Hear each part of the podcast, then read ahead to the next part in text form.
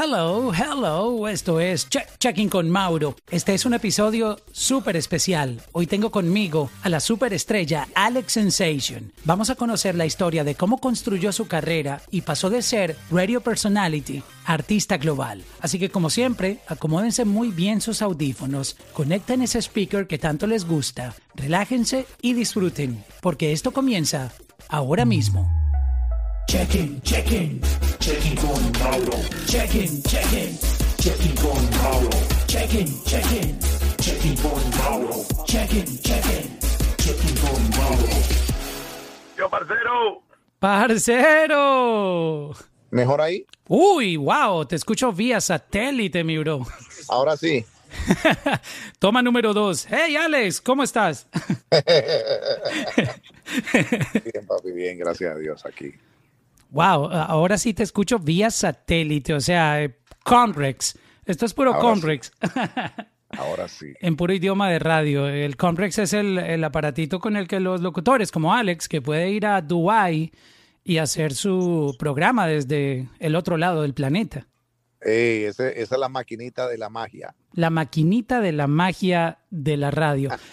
Alex, no sabes lo feliz y lo orgulloso que me siento y y honrado de tener tu presencia aquí en Clubhouse esta noche. No, hermano, al contrario. Gracias, Mauro. Gracias a ti por la invitación, bro. Sabes que tienes un amigo aquí, cuentas conmigo. Gracias, wow, qué, qué increíble estas palabras. Hay una total admiración por, por la carrera tuya que sabemos que falta mucho, pero has logrado cosas increíbles. Yo humildemente me atrevería a decir que tú eres el DJ latino ah, porque somos latinos, eh, pero yo diría que tú, tú eres eh, como que también de la parte em, americana, porque vives aquí en, Estados Unidos, pero digamos que estamos en nuestro ámbito latino. Voy a decir que tú eres el DJ latino tal vez más importante en, la historia por, por muchas razones. Primero, porque construiste un nombre, eh, sigues vigente, cada día trabajas más para superar lo que has hecho en la parte profesional, eh, te mantienes con los pies en la tierra, una persona muy, muy humilde, muy, muy, muy buena gente con, con el pueblo, como tú le dices.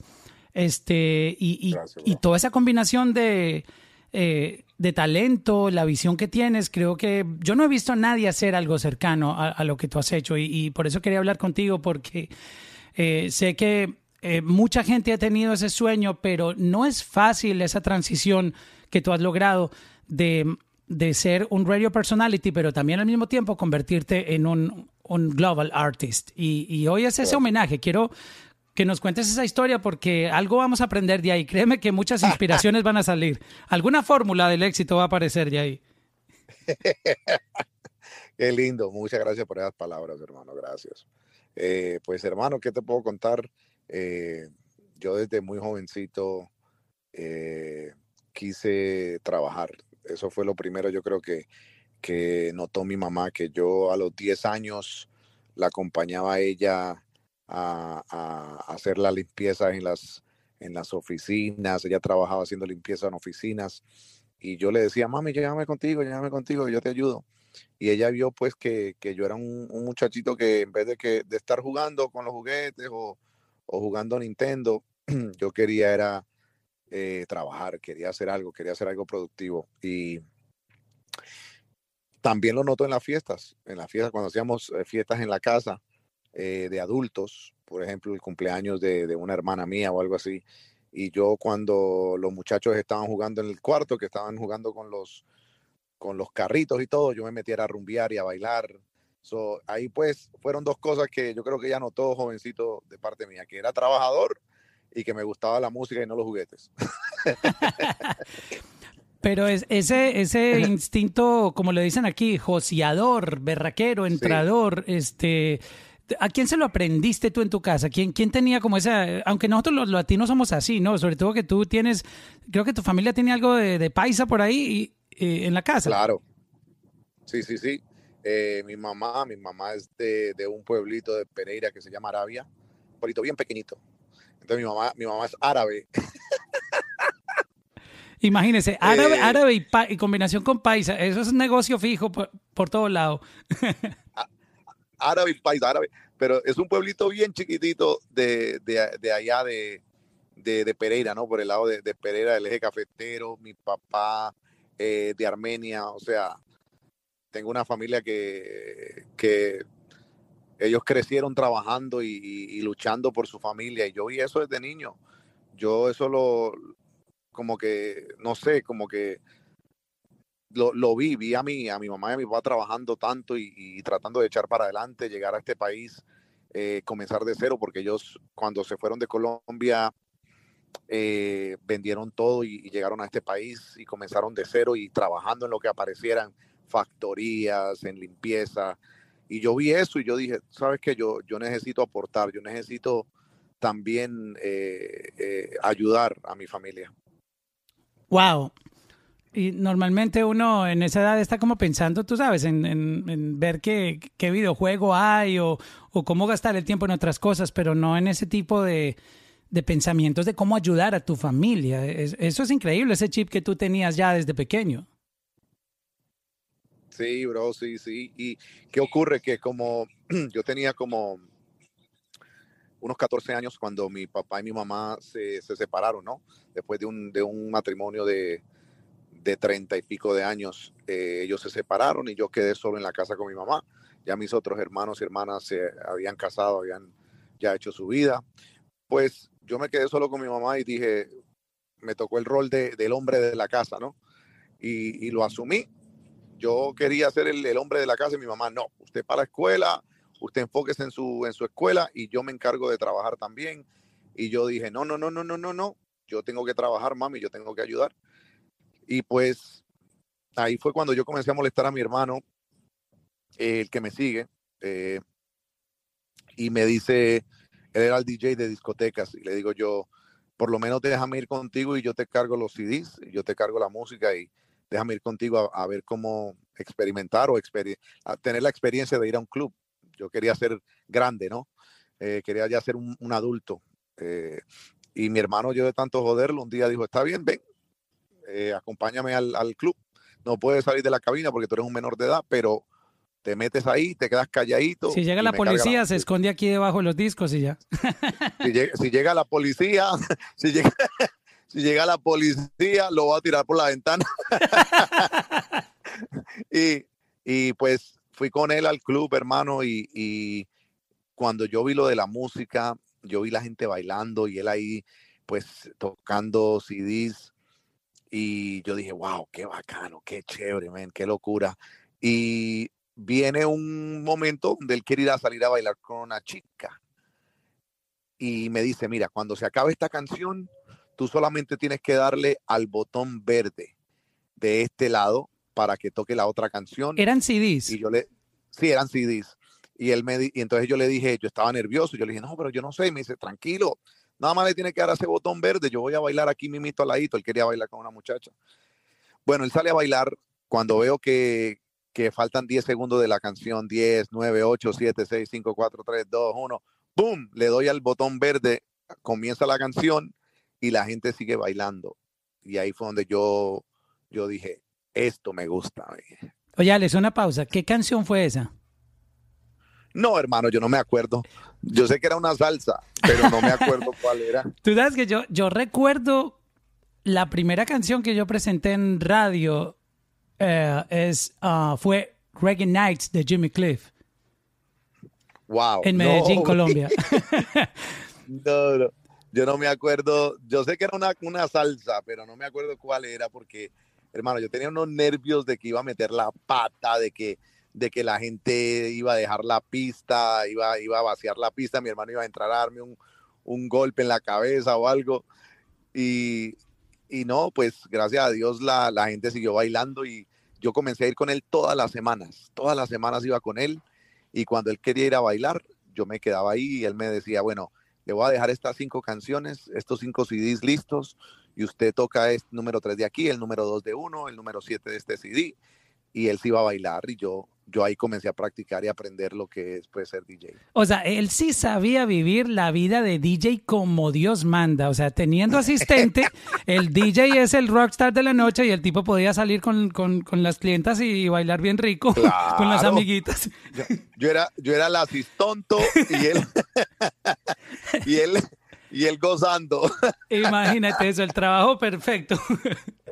Él atendiendo la clientela atendiendo las fanáticas, hay que atenderlas bien. Sí, eso es verdad, bro, eso es verdad, pero no, de ahí, pues de ahí surgió lo que, lo que fue ya ser, ser DJ, comencé a practicar, comencé a, a comprar CDs, eh, después el club donde él trabajaba me ofreció a mí una noche los domingos, que los domingos eh, él nunca abría y el, el, dueño dijo, ¿sabe qué? Mira, Alex, eh, te voy a poner los domingos, que los domingos aquí no abrimos, para que tú vengas y, toques música desde las 6 de la tarde como hasta la 1 de la mañana. Y la primera noche fueron como cinco personas nomás. O sea, imagínate que los domingos ellos no abrían. Y como al mes, ya los domingos estaba lleno, repleto de gente rumbeando y, y ahí pues yo comencé a practicar, hermano, y a, echar para adelante. Eh, llega un momento en el que en el que ya pues tenía mi colección de música, tenía mis, uh, mis CDs, me salió un trabajito en Nueva York, en el Copacabana, como en el 96. Sí, pero ese es un club legendario, ¿no? Eh, de, de, de, Nueva York. Sí, sí, bro, ese fue, ese fue, ese fue mi primer, pues ya mi primer, ¿cómo te digo? Como mi, la, la primera chambita buena, como comencé a ganar plática buena, porque cuando tocaba en, en, comencé a tocar, me ganaba era como 50 dólares en, en, en, toda la noche y tocaba, tocaba siete horas. Por eso la gente cuando me ve hoy en día que hago sí, yo... Ah, pobrecito Alex, que trabaja tanto, no, bro. No, que yo, que yo hago esos lives de, de, de, de, seis horas, de siete horas, y, y, la gente dice, no, este man cómo aguanta tanto. Y es porque yo cuando pues comencé, yo tenía que tocar la noche entera en el club, desde que ellos abrían la puerta a 8 de la noche hasta las 4 de la mañana, por decir. Wow, o sea, no, no tenías. Hay clubs que utilizan un DJ que abre y el otro DJ comienza como que a la una de la mañana, pero tú, tú eras solo todo ese turno tan largo. Me tocaba así, me tocaba. El, el, habían clubs que tenían doble turno, que tú hacías seis horas, siete horas, y después, eh, porque en ese entonces había mucho after work party, que era que abrían a las seis de la tarde y, y la rumba comenzaba a las seis de la tarde hasta las cinco de la mañana. So, a, a, a, veces sí, pues ponían dos, dos turnos, o sea, hacía un turno y el otro DJ hacía el turno, o sea, el primero o el segundo turno. Wow. Y ese, ese skill, ¿tú mezclabas en ese momento tú empatabas música? ¿Cómo, cómo eran esos sets que tú hacías?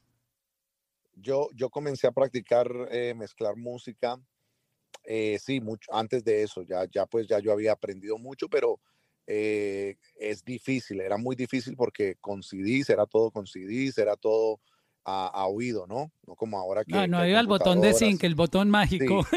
No, no, nada de eso. Ahí antes era puro, puro pulso y, y, y oído, ¿no?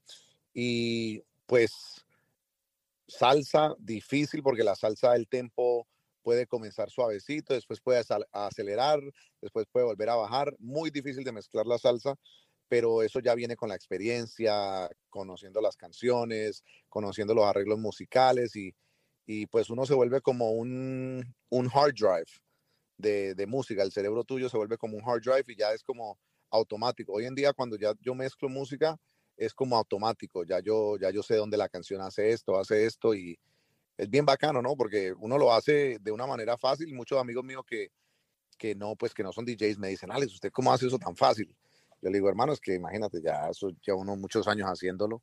No, y eso que la gente tampoco sabe esta otra parte, y es que todos los intros de las canciones, eh, tú te lo sabes de memoria, tú sabes en qué segundo ya el artista va a cantar ah, sí. para tú dejar de hablar en la radio. Sí, sí, sí, sí. Eso, eso se lo aprendí a, a, a un grande de la radio, el Boy From Bonao, que en paz descanse, que fue uno de mis, de mis eh, inspiraciones en la radio como locutor como comunicador y él fue el que me, que por cuando yo lo escuchaba él en la radio, antes de yo entrar a la radio, yo lo escuchaba y decía, pero ese man, ¿cómo es capaz de, de nunca pisar una canción? O sea, pisar es cuando tú no, no, no le hablas encima de la letra o no, no le dañas el intro al tema, ¿sí me entiende? Que, que solamente, y él era perfecto, él mm, faltaba un milisegundo y el man comenzaba a cantar, nunca pisaba una canción. Y yo decía, pero qué increíble hace ese man eso. Y cuando llegué a la radio y lo conocí, que él pues me, me, me, me ayudó a, a, comenzar lo que es la locución, pues hoy en día, cuando yo lo hago, yo siempre pienso en él. Y, y muchos amigos hoy en día me dicen, conchale, ¿usted cómo hace para, para poder hablarle y, y saber los intros sin, sin, pisar la canción? Y yo no, no, tengo ningún reloj que me dice ni nada de eso, es, es todo eh, memoria. Sí, ya, y, y, la parte increíble, Alex, y creo que tú lo debes de haber experimentado, es que aún sin tú haber escuchado la canción, como que esa parte, ese skill que uno termina desarrollando, ya le dice, mira, ya va a entrar el intro, ya, va, ya van a cantar, aún sin escuchar la canción, a veces pasa. Hay una voz, hay una voz dentro de la cabeza que me dice, cállese, cállese, cállese. sí.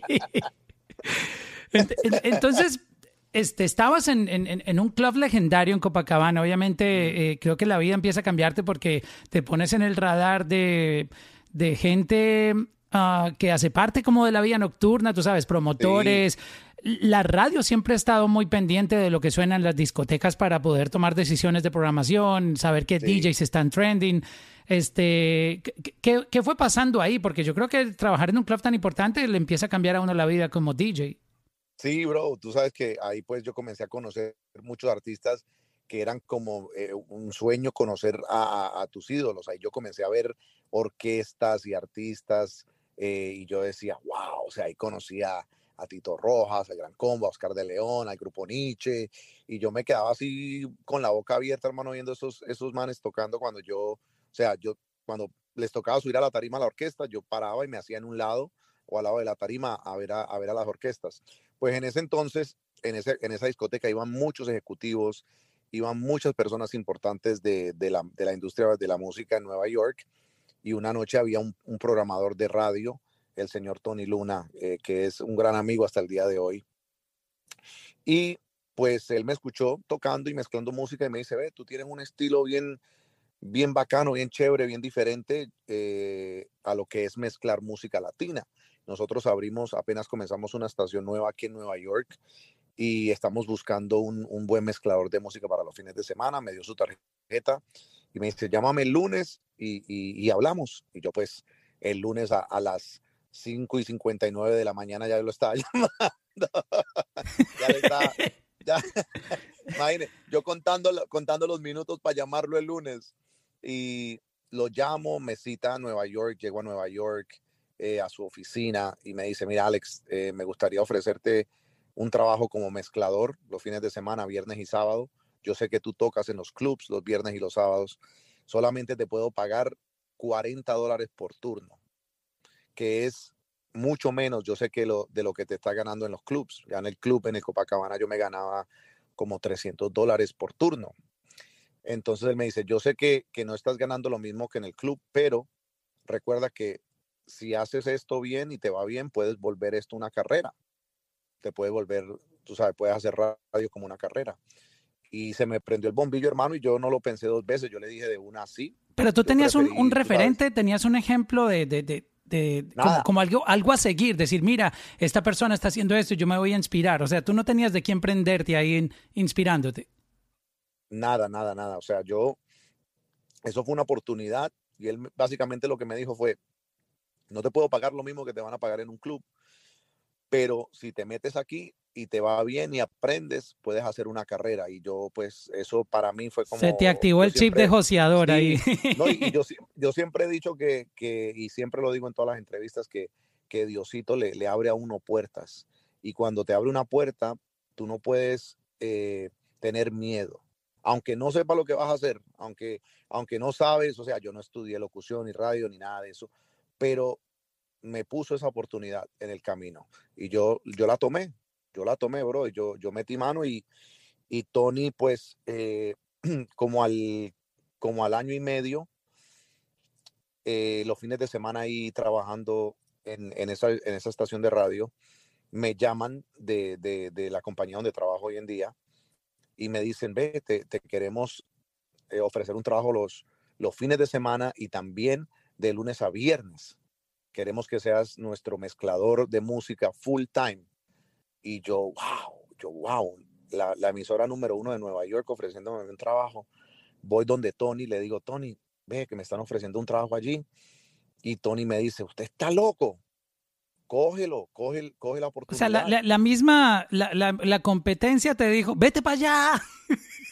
Eh, no, el, el, mismo, el mismo, la misma persona que me contrata, Tony, me dice, no lo pienses. no lo pienses, coge esa oportunidad, que eso es muy, mucho mejor, mucha mejor compañía, mucho más grande y te puede ir mejor. Y si no te va bien, puedes regresar aquí donde mí porque tú has sido un excelente trabajador. So, Tony fue, o sea, donde el man me diga a mí, no, no te puede decir, te tienes que quedar aquí, uno nunca sabe dónde, dónde hubiera pues estado hoy en día. Wow, mira todas las personas que, que Dios le pone a uno en el camino, todo tiene como que un, una razón de ser, ¿no? Todo, tiene, todo tiene su, su, su, claro que sí, todo tiene su, su motivo. Eh, bueno, llego, llego a la Mega, comienzo ahí una horita nada más, eh, a las 12 del día, de lunes a viernes, dentro del programa de, del Boy from Bonao, el, el, locutor que yo te dije que me enseñó a lo de, lo de los intros. Llego yo ahí, hermano, temblando, o sea, con unos nervios, y, ellos me, me, ayudaron mucho, bro. Ellos me ayudaron mucho a, me hicieron sentir como familia, me hicieron sentir bienvenido. Eh, muy, muy, muy lindos en ese entonces todos los locutores de, de, la compañía que eran pues los pioneros de la radio latina, la radio hispana en Nueva York. Eh, y yo era un, un peladito, un culicagadito de, de 20 años entrando ahí a un, a un mundo donde, donde hay íconos de radio, ¿no? Polito Vega, eh, Luis Jiménez, el Boy from Bonao, eh, Janeiro Matos, Rudy Rudísimo, eh, por, por, mencionar algunos, si se me queda alguno, perdón.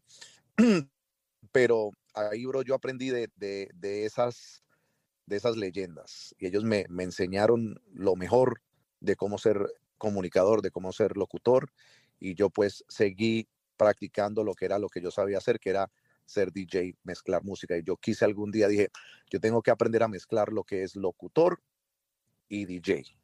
Hacer las dos cosas porque no existía. O eras locutor o eras DJ. Oh, wow. E, eso es un punto importantísimo que la gente a lo mejor hoy en día le parece súper normal y es lo que, lo que hay en trending ahora. Tú, esta nueva generación, si enciende la radio, van a encontrar que los DJs hablan y mezclan y hacen todo, pero pero esto que tú estás diciendo es muy importante porque en esa época no existía y tú querías ser pionero de algo nuevo, querías inventar un nuevo estilo. Correcto, es la cosa. Yo, yo dije, pues, ojalá yo poder ser locutor y, y DJ, o sea, que yo pueda animar mi propio programa. Y, y de ellos, de ellos aprendí a ser locutor, a ser comunicador. Y, y, hoy en día muchas personas me preguntan que si yo fui a estudiar o en, en qué escuela estudié. Y yo le digo, hermano, yo estudié en la escuela de, de ahí mismo. Yo me, yo me metí ahí con ellos y ellos me enseñaron y, y, y me ayudaron. Yo me sentaba ahí en la, cabina, en la cabina con ellos cuando estaban haciendo su turno y los miraba. Copacabana University School.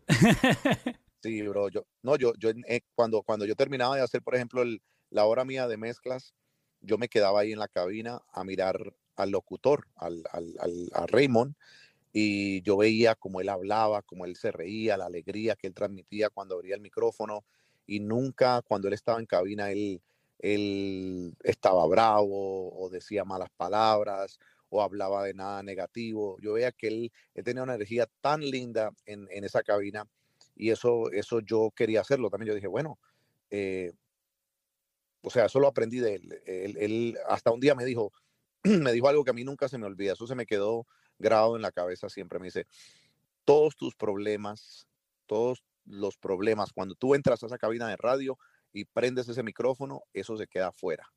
Cuando entres ahí, da alegría, transmite alegría, transmite cosas buenas, porque lo que tú estás transmitiendo la gente lo va a sentir afuera. Y es verdad, la gente, eh, la gente sabe cuando tú estás triste por dentro, porque a veces que yo estoy alegre sí, pero por dentro todavía me siento un poquito triste por cualquier cosa, digamos, cualquier situación que uno esté pasando en la vida.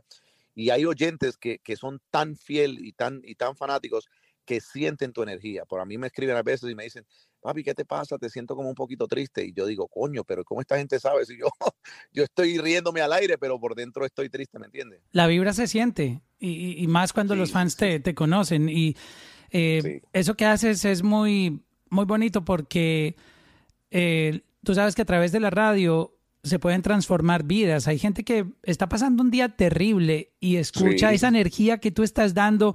Un lunes, por ejemplo, tú estás en tremendo party en tu programa, que no es normal. Acuérdate que no, la, radio antes era como que de lunes a viernes era una programación como que medio triste, baladas, y como que el los únicos días que estaban permitidos como que subir la temperatura de la programación eran los weekends, los fines de semana.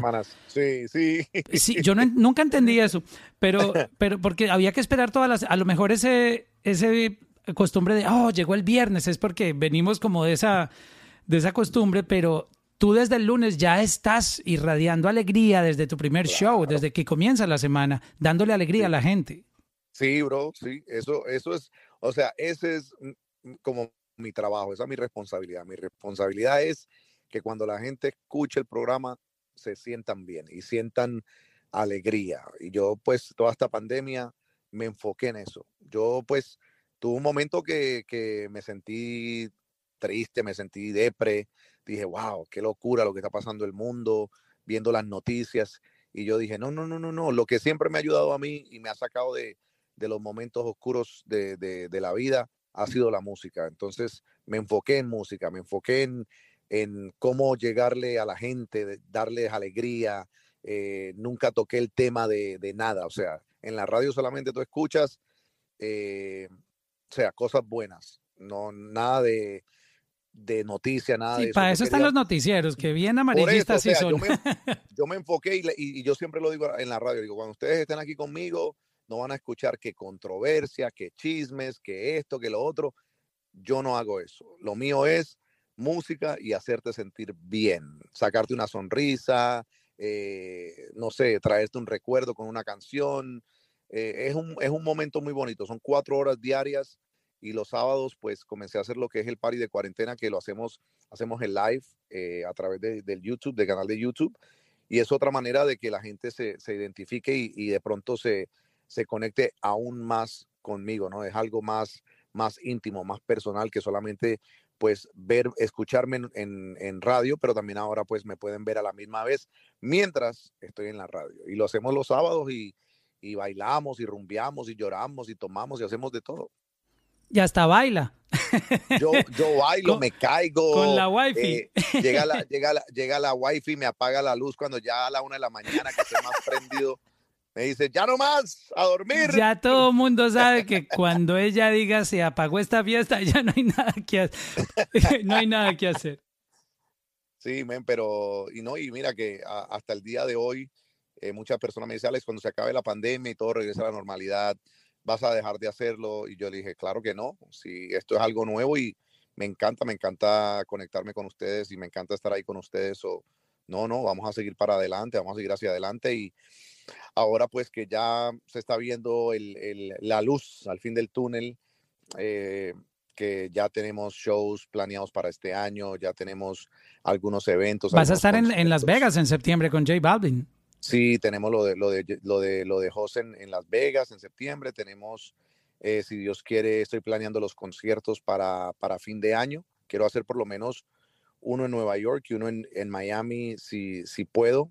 Eh, no sé si vamos a, estar a, full capacidad, pero por lo menos diría yo 50% de, de capacidad, eh, que son de 20 mil personas a 10 mil, ¿no? So, no está mal, 10 mil está bien, y todo el mundo separadito y su máscara y vacunado y le tomamos la temperatura y le hacemos la prueba china. La china. la china, que esa, esa es infalible, no, no falla. Sí, no, yo voy, yo, yo paso diario por ahí para que me la hagan. Oye, Alex, volviendo al tema, entonces tú, tú eras curioso viendo a los locutores para ver qué aprendías, porque obviamente eh, las voces, ¿no? En, esa época mm, que tú estás describiendo, eran mucho más exigentes en, en, la parte de la locución. Hoy en día todo ha cambiado mucho y ya son como más chabacanes, como decimos nosotros en Colombia, ya, ya ni se preocupan por la dicción ni proyectar la voz, sino que Sí, entonces, antes, eh, estamos aquí. eh, exacto. Hola, mucho gusto. Aquí estamos en Estéreo Tempo, la única emisora que te hace vibrar. el- Entonces, ¿me entiendes? Entonces, No, es que en esa época las mujeres se enamoraban sin, no había Instagram, pero con escuchar la voz ya estaban en un éxtasis. yo te, yo te digo, te voy a decir, te voy a decir, te voy a decir una anécdota y esto es, esto es real, real. Un compañero de trabajo es todavía tremendo locutor y lo, y lo admiro mucho que se llama Rudy Rudísimo. Él hacía un show por las noches, él tenía el turno de las noches y él hacía una cosa que se llamaba al jacuzzi con Rudy o algo así. Wow. Y él, ten- y él tenía una voz, una voz así ronca, ruda, fuerte. Pornográfica de, de radio, sí. Pero una voz, una voz, parece que usted ponía esa radio y ese, ese bajo de la voz de él retumbaban la- la- las bocinas. Y Shakira, bro, Shakira enamorada de la voz de ese man, Wow. pero enamorada que ella quería conocerlo y que quería conocerlo y que quería ir a la emisora y que quería ir a la emisora y quería ir a conocerlo. Bueno, hermano, usted sabe, cuando llegó y conoció a ese man en persona ya, Es que lo, lo más chistoso es que los locutores, entre más bonita la voz, eran unos monstruos horribles de feos. cuando, lo, cuando ya lo vio en persona dijo, ay, María, mucho gusto, hermano. Y a- Adiós, pues. Exacto, y aparte cambian. Eh, cuando, cuando no estaban al aire hablaban así. Adiós, pues. Pues sí, hermano, entonces, entonces yo, yo pues, yo, la voz mía es, o sea, yo trato de, de sonar en la radio, porque esto también lo aprendí de, de, de, de amigos, de, comunicadores, que me decía, Alex, cuando tú abres el micrófono, tú tienes que hablar como que estuvieras hablando con tus amigos, con tus panas, con, tu, con tus best friends. y yo, pues, el estilo mío es así, el estilo mío es así, yo hablo tranquilo y hay veces me meto en el locutor, o sea, soy, es como un, como un botón automático, hay veces prendo el locutor, hay veces me escuchas hablar regular, también los acentos, es algo que mucha gente y mucha gente que me sigue, que no, dicen, yo no sé de usted de dónde es, porque usted habla con un acento con este, con este se le prende el otro acento, porque es que yo, criado en, en New Jersey, en Nueva York, desde los cinco años allá, uno, uno se crece con todas las nacionalidades, hermanos, se crece con todo el mundo, con, con peruanos, con mexicanos, con boricuas, dominicanos, entonces, con todo el mundo y, y uno se le pega el acento. Entonces, ahora automáticamente, cuando yo hablo con una persona, depende de qué país es, se me pega el acento de una vez, se prende. Y es automático, no lo hago, no lo hago a propósito. Por ejemplo, estoy hablando contigo, Mauro, y, y se me sale colombiano. Se me sale el Y colombiano. eso de que yo ya, yo ya perdí bastante mi, mi acento colombiano, pero me No, encuentro. pero usted, lo tiene todavía bien y, y, y, y se me sale, y, pero me, me llama un amigo dominicano y, oh, oh, y, yo- y ahí de una vez por ahí me voy. ¿Qué es lo Eh, Kentucky Fried Chicken? ¿Qué es lo que, manito? Entonces, un- uno es automático, hermano. Es, es algo, a mí me parece increíble cómo, cómo el cuerpo y cómo el cerebro trabaja de, de, de increíble, bro. Bueno, y digamos que también esas relaciones multiculturales son las que te dan también a ti esa, e- e- esa manera de poder llegar a todo ese público, porque este es un país complicado eh, para, para hacerla, ¿no? Y sobre todo mm, para uno como colombiano, porque aquí, ¿no? Y, digamos y que... para caerle bien a, para caerle bien a todo el mundo y que la Exacto. gente pues te apoye de verdad, porque yo trato de no ser region- regionalista, yo trato de no de no ser, eh, no, yo estoy aquí, soy de aquí, soy de allí, soy- no, yo, yo trabajo para la gente y eso lo tienen bien claro, que a mí, yo soy amante de la música y, y- respeto a todo el mundo igual, le doy el mismo cariño, el mismo respeto a todo el mundo, aprecio todas las culturas, aprecio eh, eh, su folclore, aprecio su comida, aprecio todo, o sea, yo soy amante de, de- de todo eso y tú lo ves cuando yo viajo, porque yo viajo y yo lo primero que hago es entrar a un restaurante criollo a ver la comida, a probar, voy a un barrio a ver qué está sonando, qué música escuchan en el barrio. Si por mí fuera, o sea, yo sí- y siempre le he dicho esto a, a- a mi manejador, a Pierre, que, que me gustaría hacer un programa de, de televisión o algo así como unas series en la cual yo voy a diferentes países en, en el mundo Y hace un party. voy a, a- sí, voy, voy a probar la comida, voy a, a hacerles un live, hago como un show en vivo y a la misma vez eh, veo los talentos locales. sería como una, una serie bacana, ¿no? durísimo eso, Alex, durísimo.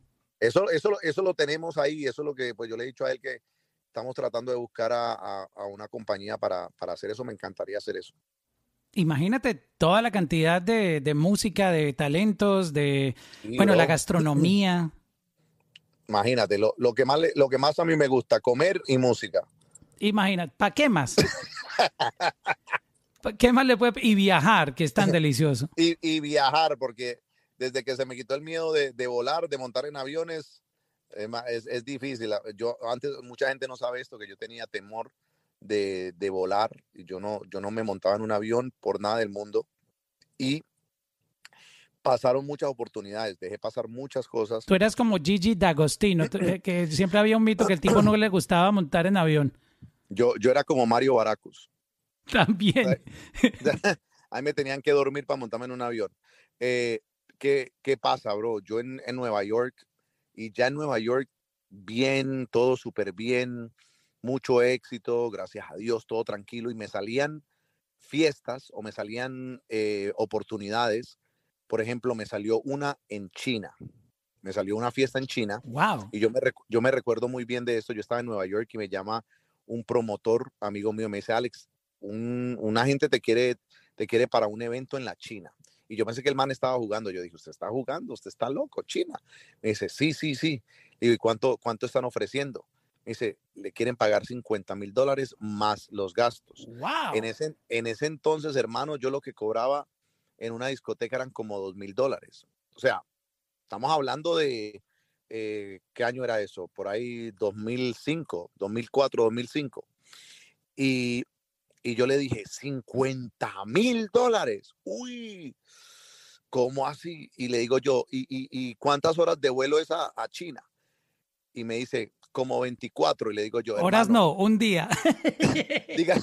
le dije yo, hermano, dígale que se queden con esa plática que yo no, yo no voy a montarme. Dejé, dejé pasar, dejé pasar un, una, un evento. O sea, yo creo que fue la primera vez que me ofrecieron tanto dinero para, para ir a un evento. Cuando me ofrecían a hacer fiestas en, Miami, yo me venía en carro. No, no, te creo eso. Desde Nueva York. Carro. Hermano, yo venía de Nueva York con el manager de discotecas mío, Dani, él manejando derechito hasta Miami porque yo no me montaba en un avión.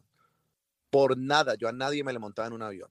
Entonces yo al ver, ya como en el, no, no me acuerdo el año, pero ya al ver que que yo le tenía tanto miedo a montar en avión, hermano, yo dije, ¿qué voy a hacer? Fui a un doctor y le dije, doctor, ¿qué hago? Tengo mucho miedo, me monto en un avión y eso es un problema, tengo que emborracharme, tengo que tomarme una botella de tequila entera solo. Entonces me dice, vea, usted tiene problemas de ansiedad, tiene anxiety con, con eso. O sea, me dio unas pastillitas mágicas. me, dio, me dio unas pastillitas mágicas y me dice, vea, la próxima vez que usted vaya a volar, se toma una de estas 20 minutos o 30 minutos antes de abordar. Y la primera vez que lo hice, me la tomé 30 minutos antes de abordar y el vuelo lo retrasaron y me quedé dormido en la sala de espera. Ay.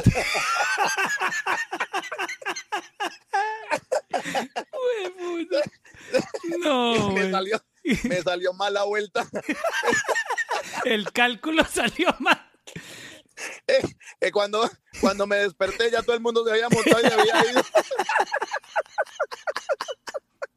Sí, pero sí funcionó. No se montó en el, no le dio miedo. Pero funcionó la pastilla. No se montó en el avión. Funcionó la pastilla. Cuando, me, cuando me llama el doctor me dice, ¿Cómo le funcionó la pastilla? Digo yo, perfecto, doctor, aquí estoy. No me monté. Ay, hombre. Pero con esa pastillita, hermano, yo pues ya pude volar, porque cuando volaba dormía, ya pude como me, me relajó, me relajaba. Y como al año, año y medio, ya pues dejé de usar la pastilla. Ya sin la pastillita ya podía montarme y, y se me quitó el, el, el, el temor. Y ya volando tanto, pues ya he, pasado por, por, por, turbulencias fuertes, o sea, he pasado por unas que unos sustos, hermano, que uno ya dice, bueno, hasta aquí llegué. Entonces, ya... Anoche fue mi último toque, hoy no hay. Sí, hermano, sí. o sea, yo he pasado, ya yo he pasado por unas turbulencias, unas cosas que, que uno ya como que sabe hasta el punto de, de, de, esos aviones, ¿no? Y que, que es una forma de, de, viaje muy seguro, o sea, el, la cosa es que, o sea, era un temor que, que yo tenía y hasta fui cuando una vez que me fui de vacaciones a Dubai yo dije, no, no, no, yo tengo que matar este, este miedo y me, me hice lo que, ¿cómo se llama esa vaina? Eh, ah, eh, hipnotismo. No, no, no, que me tiré del avión. Ah, ok. Eh, para, ah, yo vi ese video que para para pente o bueno, te lanzaste en paracaídas.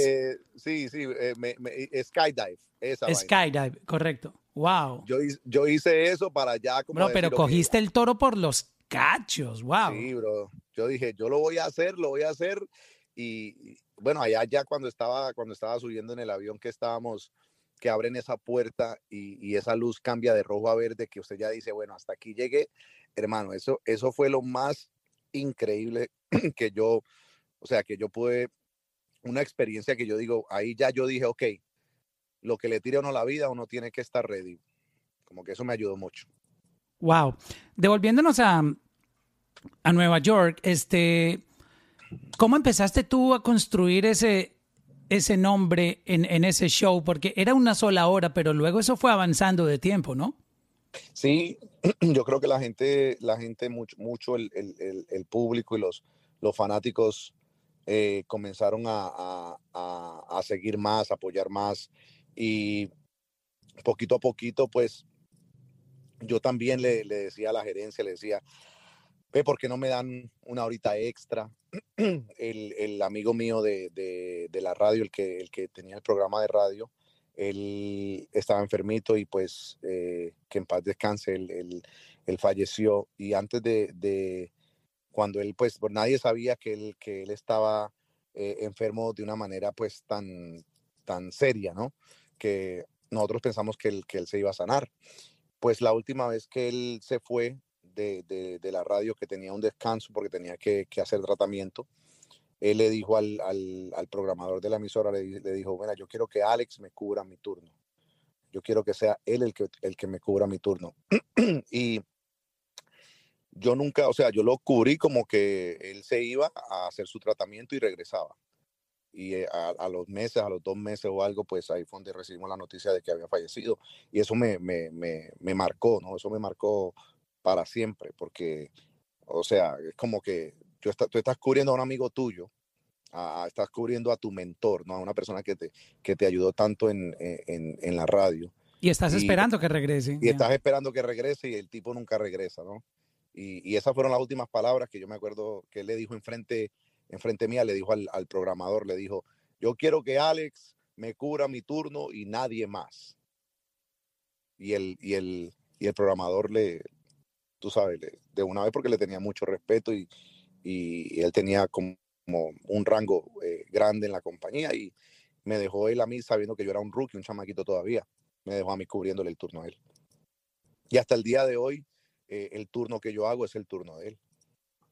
Ok, ese, ese fue como que, digamos, la bendición que él te dio, eh, te heredó ese, esa franja. Y, pero la responsabilidad aumenta porque la radio siempre se mide por rating. ¿Cómo, ¿Cómo fue ese momento de tú responder por todas esas horas de rating? Uf, difícil, bro, difícil porque eh, cuando eso, pues los programas de, talk show eran los que, los que mandaban, eh, comandaban los, las audiencias, los ratings los, los llevaba casi todos los talk shows, el morning show. Eh, y pues yo siempre tenía buenos números. La hora de lunch era una, de las horas más escuchadas de la emisora. Entonces, poquito a poquito yo comencé a, le decía al, al, programador, le decía, mira, dame una hora extra porque es que en una hora no puedo tocar de verdad, no puedo hacer nada. En una hora, menos los comerciales, son como 50 minutos nada más. Y yo jodí tanto, jodí tanto que hasta que me dijo, que está bien, coge dos horas a dos horas de mezclas y nada más. Como a lo, al año medio, a, a, los dos años, le digo, papi, usted me puede dar tres horitas. Dame tres horitas. y ahí, y ellos vieron el resultado, porque eso no es que yo lo hago hacia lo loco. Ellos vieron el resultado de que dándome un poquito más de horas mezclando, iban subiendo y subiendo los ratings, se iban subiendo la audiencia. Entonces que la gente le gustaba lo que era la música mezclada, la música, eh, los diferentes géneros que le estaba pues yo mezclando, porque yo siempre he mezclado, la gente que me escucha a mí sabe que yo mezclo de todo, hermano. Yo hago salsa, merengue, bachata, cumbia, vallenato, rock, electrónica. Freestyle, te he eh, escuchado. Freestyle, disco, o sea, reggae. Yo hago de todo. rock en español. Dembow, dembow, o sea, todo, todo, todo lo que usted puede imaginar. Yo mezclo. Hasta guaracha, hasta guaracha pone. Sí, yo mezclo de todo, hermano, menos cemento. Entonces, entonces, yo creo que eso me ayudó mucho también a, a traer diferente, eh, diferente radio escucha, que, que decían, ok, bueno, este, este muchacho tiene buena vibra, eh, tiene un estilo de música bacano, toca de todo, hace sentir a todo el mundo bienvenido, y eso me ayudó a traer muchos, muchos oyentes que, que antes no escuchaban eh, nuestras estaciones. Y eso es increíble. Yo recuerdo, yo estaba en Colombia y todo mundo llegaba a Colombia con unos CDs tuyos y me decía, mira, este es el DJ que está de moda porque yo, yo empecé a, eh, a, venir a Estados Unidos, eh, mis primeros paseos de vacaciones, creo que fue como en el 2002, pero ya, ya la gente hablaba de ti y le decía a uno, le llevaba grabaciones, ¿no? Porque en esa época la gente grababa, oh, te voy a llevar de regalo una grabación de, de la Mega Nueva York y me llevaban un CD, un casete de Uf, usted, sabe, usted sabe esos, esos que hacían CDs piratas. Esos manes se hicieron. Te grababan las mezclas. Claro, esos manes, ¿cómo le parece que a mí me llamaban, me llamaban la gente, me decía, les compré tu CD nuevo? Y CD nuevo. Y yo, o sea, tú ya eras artista, eras artista y no lo sabías. Sí, yo no, yo dije, pero yo cuando grabé un CD, yo no estaba grabado así. Claro, cuando un día me paro en un, en un car wash y viene un man con una maletica eh, aquí tengo música, aquí tengo música, estoy vendiendo música. Y digo, ¿qué tiene? Y me saca los CDs. Claro, ahí tenía como cinco volúmenes míos. Alex Sensation, volumen 1, volumen 2, volumen... sí, 10 por 5 dólares. Oye, y eso, eso no fue lo que inspiró que tú hicieras, eh, escúchate esto. Pega se pega. Aquí tienes un CD con muchas de las canciones que están ahora mismo súper pegadas, muchas que se están pegando a peras y de diferentes géneros, tú me entiendes, porque estamos aquí para tocarle música a todo el mundo. Aquí les presento a mis amigos de la música y hay muchos más por venir. Gracias por escucharme y recuerda que si me quieres contactar solamente visita djalexsensation.com o me puedes escuchar en vivo en cualquier parte del mundo a través de la mega.com. Alex Sensation con Planet Records. Claro, bro, claro. ¿Esto no motivó que tú sacaras estos CDs de Alex Sensation en Friends? Sí, tú sabes que ese, ese CD fue una compilación con, con Planet Records, yo me acuerdo muy bien, y el señor de Planet Records vino de Europa, es un señor italiano, y vino y me dijo, Alex, quiero hacer un, un CD contigo, y yo tengo estos artistas firmados, y tengo, y tengo, quiero hacer como una compilación. Yo no sabía nada de, de la industria de, de lo que es música, ¿no? De, de, de, ser artista o nada de eso. Y yo le dije, él, lo que me dijo que, que, él me iba a poner la cara en una carátula y me la iba a poner en todo el mundo, especialmente en Europa. Y yo, uff, qué bacano, hermano, claro, hágale. Ahí, con eso me compró, con eso ya yo dije, hágale. Me, imagínate yo tener un CD con la cara mía en, en, en Europa y en lugares donde uno pues y, en un, CD, y en un CD oficial, eso era top. Es como salir en una valla en, en, Times Square, en una pantalla en Times Square. Es la, es la cosa, es, esa era la idea. Y yo dije, pues, hágale, hermano, meta mano. Y, y, hicimos ese CD, esa compilación. Y como a los dos o tres años, no más, perdón. Yo, o sea, yo no, nada de eso de ser artista ni nada de esa vaina. Viene y hago un remix en español con con Pitbull, le, mandé una canción y, él se montó en el remix. Esa fue la primera vez que, un artista grande se montó en un remix mío de una canción. Y, Pitbull pues después me dijo, me dice, Alex, ya que, tú eres DJ y tienes tantos amigos y has ayudado a muchos, has ayudado a, mucho, a muchos de estos muchachos a subir, porque tú no comienzas a hacer tu propia música y métele un poquito de, de, de palabreo? Si tú puedes, trata de, de decir palabras, de decir eh, mano arriba, de, hacer como un hype man, ¿no? Y porque los DJs de música anglo, lo que hacían era, pues, ellos producían su música, pero no cantaban ni, ni chanteaban ni nada, solamente por decir, darte un ejemplo, por decir Tiesto, que es música electrónica, él solamente creaba su música o traía a un artista y el artista cantaba encima de su música.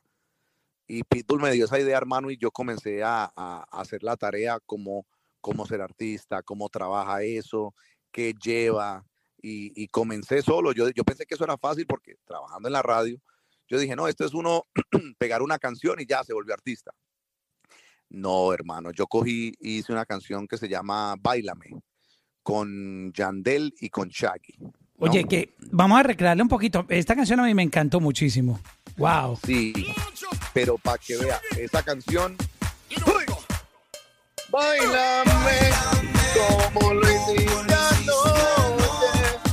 a, mí me gustó mucho este track, de, verdad. Una, chimba, una chimba. Una chimba canción. Pero ¿qué pasa? Ahí, ahí donde yo me di cuenta, ahí donde yo me di cuenta que yo no conocía la industria. Cómo ser artista.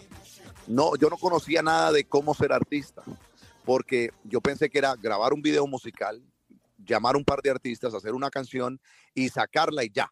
Te dijo, con esto yo soy el Putas de aguadas, como decimos en Colombia. Con esto, hermano, que se, que se prepare Justin Timberlake porque viene competencia.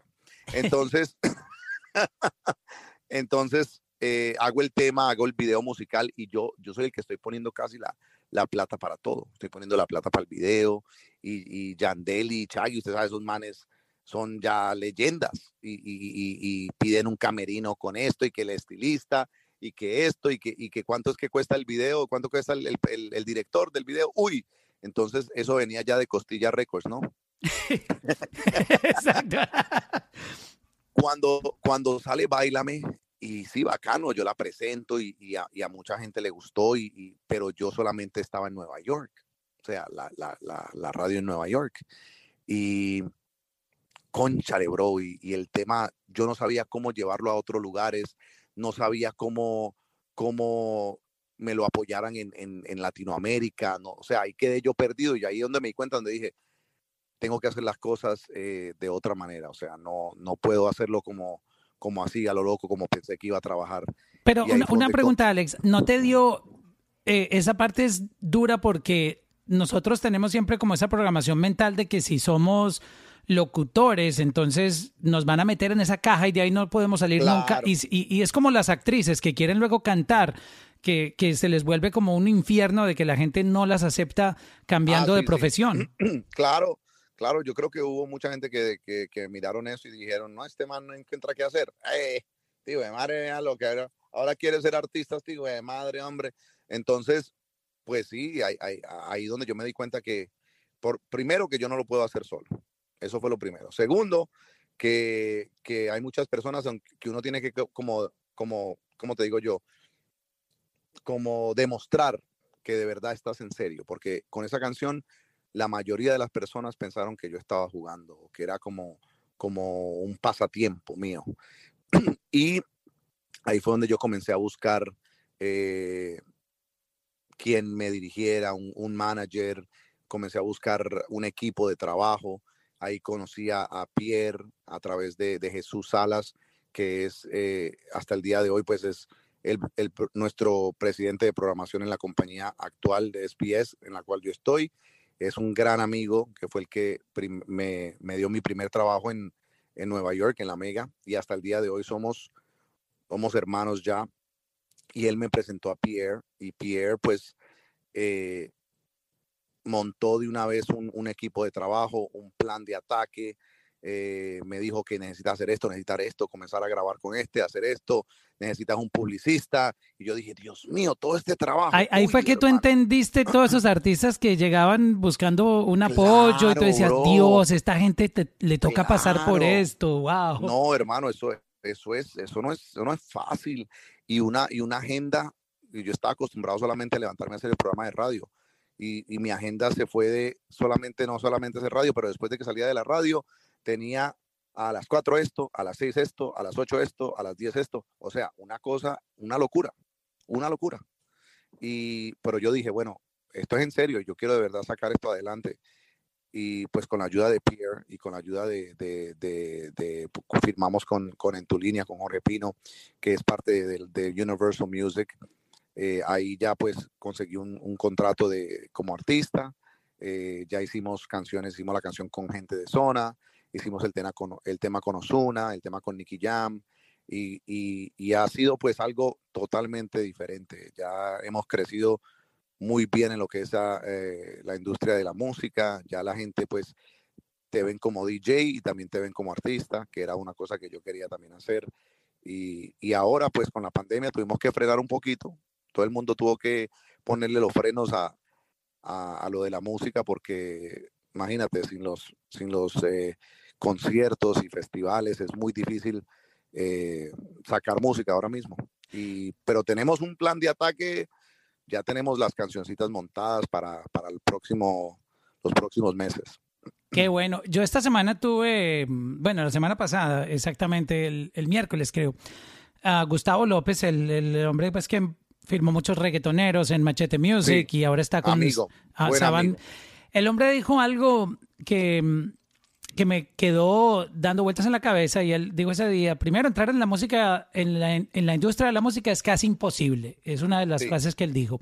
Y dos, dijo, la música sigue siendo, la industria de la música sigue siendo una industria de relaciones. Y yo creo que tú sin, sin saberlo, todas las relaciones que construiste atendiendo también a los artistas que iban a la estación sonándolos y apoyándolos en, en las mezclas, en el club, en tus parties, porque obviamente tú, tú eh, recorrías Nueva York, yo no sé cuántos shows tenías a la semana, pero eh, imagínate, tú eras también como esa, ese embajador de la música de, los artistas latinos. que ellos te veían como, como wow, Alex nos quiere, Alex, Alex nos apoya, Alex está de nuestro lado, él entiende eh, nuestra necesidad como artistas de necesitar promoción y, él nos pone en, los shows y, la gente responde bien a la música o, Alex pudo pegar esta canción en sus mezclas y a la gente le encantó. Entonces, creo que construiste esas relaciones que son también tan importantes para cuando, sin saberlo, ¿no? Si tú no lo tenías planeado, pero cuando diste el brinco ya venía como esa hermandad con, con la industria. Sí, yo, o sea, la mayoría de los artistas que, que yo pues pude conocer cuando estaban comenzando, yo los ayudé con cero interés, ninguna clase de interés. Eh, yo los ayudé de una manera incondicional y hasta el día de hoy yo creo que eso es lo que me ha dado el respeto eh, con, con, todos ellos, eh, igual con, con, muchas personas de la industria de la música que saben que yo soy una persona que, que yo soy, o sea, muy, muy real cuando viene a eso. Si yo, por ejemplo, te, te cuento la historia de, de Aventura, Aventura, un grupo de, bachata en Nueva York, 2001 más o menos, sonando, sonaban así en la, en la calle, pero yo en verdad no lo conocía, no sabía quién era ni nada. Y estoy en una discoteca tocando y un amigo mío me trae el CD con la canción de Obsesión.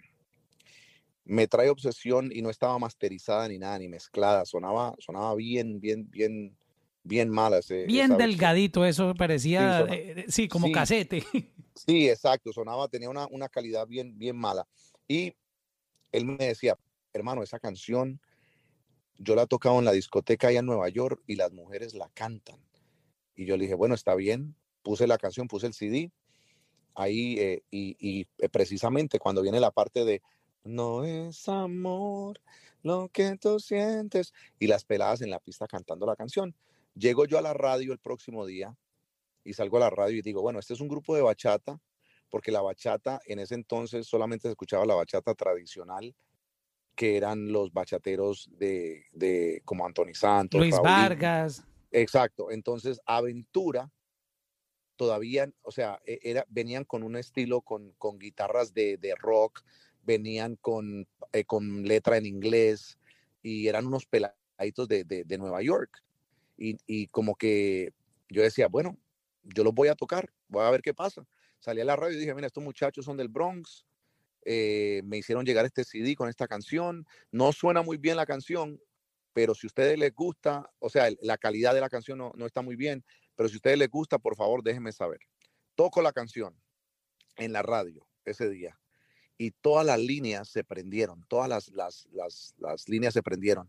Y la gente, yo tomando las llamadas al aire y la gente diciendo, ah, esos muchachos yo los conozco, son de mi barrio, uh, yo, o sea, se volvió una locura y el próximo día estaba el manager de ellos en ese entonces y, y par de ellos, no sé si, si estaban los cuatro, pero par de ellos estaban afuera esperándome saliendo de la, de la emisora a, darme las gracias, que, que gracias por haberle tocado la canción en la radio. Y de ahí yo, o sea, yo vi como que ese futuro, yo dije, ellos tienen algo. Y comencé a tocarlos y a tocarlos y a tocarlos en la radio, sin parar.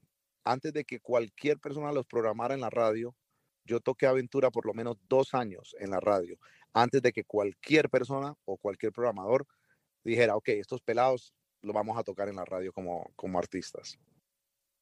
Wow. no, pues imagínate. volvimos amigos.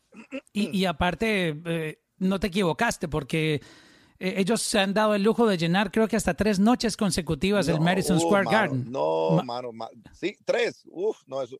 Ya han pasado por ahí hace tiempo.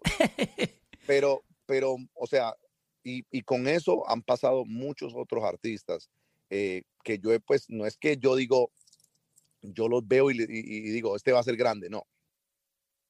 Yo veo algo en, el artista, por ejemplo, con, con, con Balvin, con, con José. Con Balvin, Balvin viene de Medellín, salgo yo del, del, programa a las 3 de la tarde y me está esperando afuera y me dice, mucho gusto, mi nombre es José, artístico, soy J Balvin, vengo de Medellín, yo vine desde Medellín a conocerlo y a entregarle mi música. Sin pedirte cita no, sin pedirme cita. Yo estaba saliendo así para montarme en mi carro para irme para la casa. Y yo, cuando él me dijo que él vino de Medellín, yo le pregunté otra vez, yo le digo, ¿usted vino, usted vino desde Medellín o, usted de Medellín está, está aquí en Nueva York? Me dice, no, no, no, no. Yo vine desde allá solamente aquí a conocerlo a usted y entregarle mi CD. Y wow. yo, ay, fue madre. Ay, fue madre. Yo como, porque a mí me, me, me daban muchos CDs semanales, me llegaban muchos CDs de artistas y todo eso. Y yo, pues, hermano, ¿cómo, cómo le voy a hacer yo el fo al, al, pelado que vino desde Medellín? escucho, la, escucho el CD. Imagínate, él, no todavía no, no, tenía nombre ni nada, no había, no había hecho nada todavía como artista. Escucho el CD y la música y me dice, yo quiero ser el primer artista de reggaetón en Colombia, eh, de, de, Colombia, de Colombia. Quiero ser el primer artista grande de reggaetón de Colombia. Y cuando eso, pues, todavía el, el reggaetón, la mayoría de, los artistas de reggaetón eran de Puerto Rico. Yo le digo, hermano, no suena mal la música, pero necesitas grabar con la misma calidad o mejor de lo que está pegado ahora mismo. Trata de ir otra vez a Colombia y, y de grabar algo que, que tenga un, un sonido más actual y que suene al par o mejor de lo que están haciendo los, los artistas de reggaetón actuales como Wisin y Yandel, Daddy Yankee, Héctor El Fader. Alexis y Fido, exacto, que tenían eh, la sazón boricua. Tú sabes que en Colombia no, no habían productores de reggaetón buenos. Él, trajo un CD que, que, había grabado en, con, o sea, él no, o sea, él estaba comenzando de cero, cero. Cuando yo te diga cero, él todavía no había hecho nada en Colombia. Entonces yo le dije, y también le dije, trata de, de hacer un nombre primero en Colombia como artista. Primero, porque, o sea, tú quieres llegar de una vez a Nueva York. Trata de primero ganarte unos, unos fanáticos en tu país, en Colombia. Bueno, yo pensé que esa era la última vez que yo iba a ver a, a, a, a Balvin. Al año me estaba esperando otra vez afuera con otro CD. ¡Wow! Al año. Me dice, parce, vea, ya tengo fanáticos en Colombia, ya estoy creciendo, ya he hecho un par de discotecas y aquí le traigo un CD con música nueva que hice. Escuché la música, sonaba mucho mejor, ya sonaba mucho mejor. Eh, le dije, ok, suena mejor, pero todavía te falta, te falta un par de cositas, te falta esto, invierte un poquito en tu look, invierte en tus videos musicales y puede, y, la plática que se gane en las discotecas, trate de invertir alguno de ese dinero en, en tu look y en tus videos. Al año, bro, tercer año, para que vea cómo es la cosa, tercer año, viene el man, otra vez de Colombia. y yo digo, wow. O sea, yo me quedé con la boca abierta porque decía, este man tiene un, un drive que yo no había visto en, en, los artistas hace mucho tiempo, ¿no? Que tenía como esa, esas ganas de salir adelante. Escucho el CD y ahí donde me trae una canción que se llama Sin Compromiso. Sin Compromiso. Palazo de canción. Sí. Y ya tenía fanáticos, ya tenía muchos fanáticos en Colombia. Ya tenía, ya estaba tocando en festivales ya estaba uh, ganando premios y estaba comenzando a sonar en la radio en Colombia. Y me dice, Alex, yo necesito, quiero, quiero grabar con un artista boricua de Puerto Rico, pero nadie me hace caso, no me hacen caso, nadie me copia. Y yo pues comienzo a molestar y a llamar, tratando de darle la mano. Llamo a un amigo mío que llama Boy Wonder. Y Boy El de Chosen Few. Sí, Boy Wonder monta a Joel y Randy en Sin Compromiso. Oh, de este remix. Wow, no sabía eso. Aquí- está el sonido, míralo. Sin compromiso, suelta tu pelo rizo, sin compromiso. O sea, tú ahí fuiste el A&R de, de esa primera colaboración de este remix. Wow. Por eso, por eso, para que usted vea cómo es, cómo es Balvin de, de, de, de real, porque uno nunca se puede olvidar de quién le dio a uno la mano y quién lo ayudó. Balvin hasta el día de hoy no colabora con todo el mundo, porque usted lo ve, no colabora con todo el mundo. Pero usted ha visto que ha hecho varias canciones con Joel y Randy. Y eso Exacto. es agradecido, agradecido porque ellos le dieron a él la mano cuando nadie se la dio. Yo tuve una entrevista con, con Joel y Randy y mm, ellos me contaron, pues bueno, el tiempo que pasaron un poco eh, retirados, eh, hechos a un lado. Y, y Balvin los llamó y les dijo, vamos a hacer una canción. Y ahí fue donde sacaron Bonita. Y tú sabes que desde Bonita Claro. la carrera de ellos viene en ascenso otra vez. Claro, claro, por eso te digo. Y él, y él, él, o sea, él es muy, mu- cuando, por eso te digo que es una persona que hasta el día de hoy yo lo admiro y lo respeto y lo quiero mucho porque él se ha sabido mantener y ha sabido mantener sus relaciones y ha sabido ser agradecido con la gente que, que lo ha ayudado en el camino. Eh, entonces, después de eso, hermano, ya el resto fue historia. Cuando él me trajo, cuando él me trajo, yo te lo dije, que él me, él me mostró, te lo, yo te lo dije. Yo te lo dije, no te iba a enamorar. Video en Las Vegas. Sí, ahí fue donde yo le dije, hermano, ese es el tema. mm, Váyase con todo con ese tema. Métase con todo, hágale un buen video, métase con todo. Y así fue. Y ahí fue. Oye, el Alex. resto- el, el resto de historia. Yo recuerdo, es más, yo, yo grabé un video porque dije, esto, esto, esto va a pasar algo. Yo recuerdo que una vez estaba manejando por el Doral, Mm, estaba escuchando tu programa y tú soltaste mi gente, pero eso fue meses, meses antes, Antes de salir. que la canción saliera. Y, Sí. y- pero tú hiciste un preview y yo alcancé a sacar el teléfono y grabé en video y dije, "Uy, esta canción está buena. Pero, y, Sí, pero no sabías que eso que estaba sonando ahí iba a terminar siendo un hit global número uno en el mundo, que iba a llevar a J Balvin a ser el artista número uno en Spotify, que iba a colaborar con Sí. eh, Beyoncé, que iba a cantar Y en yo. Coachella.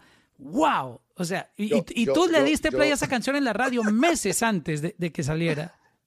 yo le cuento la verdad, pero no le voy a decir a nadie. Yo, esa canción, él me la mostró una vez, eh, estamos ahí en la emisora. Yo, o sea, siempre me mostraba la- las canciones antes de sacarlas. Y yo, esa canción se la tumbé. Se la saqué cel- se la saqué del celular. Ay, hermano, cuando yo toco, cuando yo toco un pedazo de esa canción en la radio, ese man me llama emberracao, que cómo yo le hago eso. Yo le digo, pero, pero, pero, pero, ¿por qué se pone bravo si yo le estoy dando promoción, hombre? ¿Por qué se pone bravo? No, hermano, que la disquera me está molestando y que yo no sé qué. Bueno, por eso, por eso, hasta el día de hoy, la disquera le tiene prohibido mostrarme cualquier canción antes de. Mira, parece que J Balvin tiene una maldición con ese tipo de incidentes porque te voy a contar lo que me pasó. Cuando él estaba en esa época de, de mi gente, perdón, de, de yo te lo dije, yo estaba en Bogotá en los 40 principales y él fue al, al programa que se llama La Cama y yo estaba ahí en el, en el show. Entonces Sí. él, él llegó muy orgulloso porque estaba recién firmado por Universal y ya empezando a mover su carrera Duro. aquí en Estados Unidos. Y me mostró, en esa época estaba de moda Blurred Lines de eh, Robin Thicke. Sí, Y él, él había grabado el remix y me lo mostró, me dijo, esto va a salir. Y entonces eh, me dijo, ¿cómo, ¿cómo te lo muestro? Y yo le pasé un, un, un cablecito, un plug. Y como en esa Sí. época era el iPhone 5, creo que era el iPhone 5, él se lo conectó al iPhone de él, pero yo tenía el computador rodando, grabando. Entonces él creyó que estábamos oyendo la canción en los speakers de la radio, e internamente obviamente no estaba. grabando. Yo estaba grabando la parte, la parte del rap de él. Eh, me mostró también una el remix que hizo con Ariana Grande, creo que era de Problem o algo así. eh, él, él hizo esas dos remixes en, en- de Ariana Sí. Grande y de Robin Thicke. Y yo, parce, qué chimba, eso está durísimo, no, bacano. Y, y ya, y, y él se fue tranquilo. El tipo se va de, de- de la emisora y yo me voy para el estudio y como yo tenía el pedacito del rap de él en, en Blurred Lines, yo lo que hice fue metérsela a la canción original y lo puse al aire diciendo que era exclusivo. J Balvin en el remix, bro.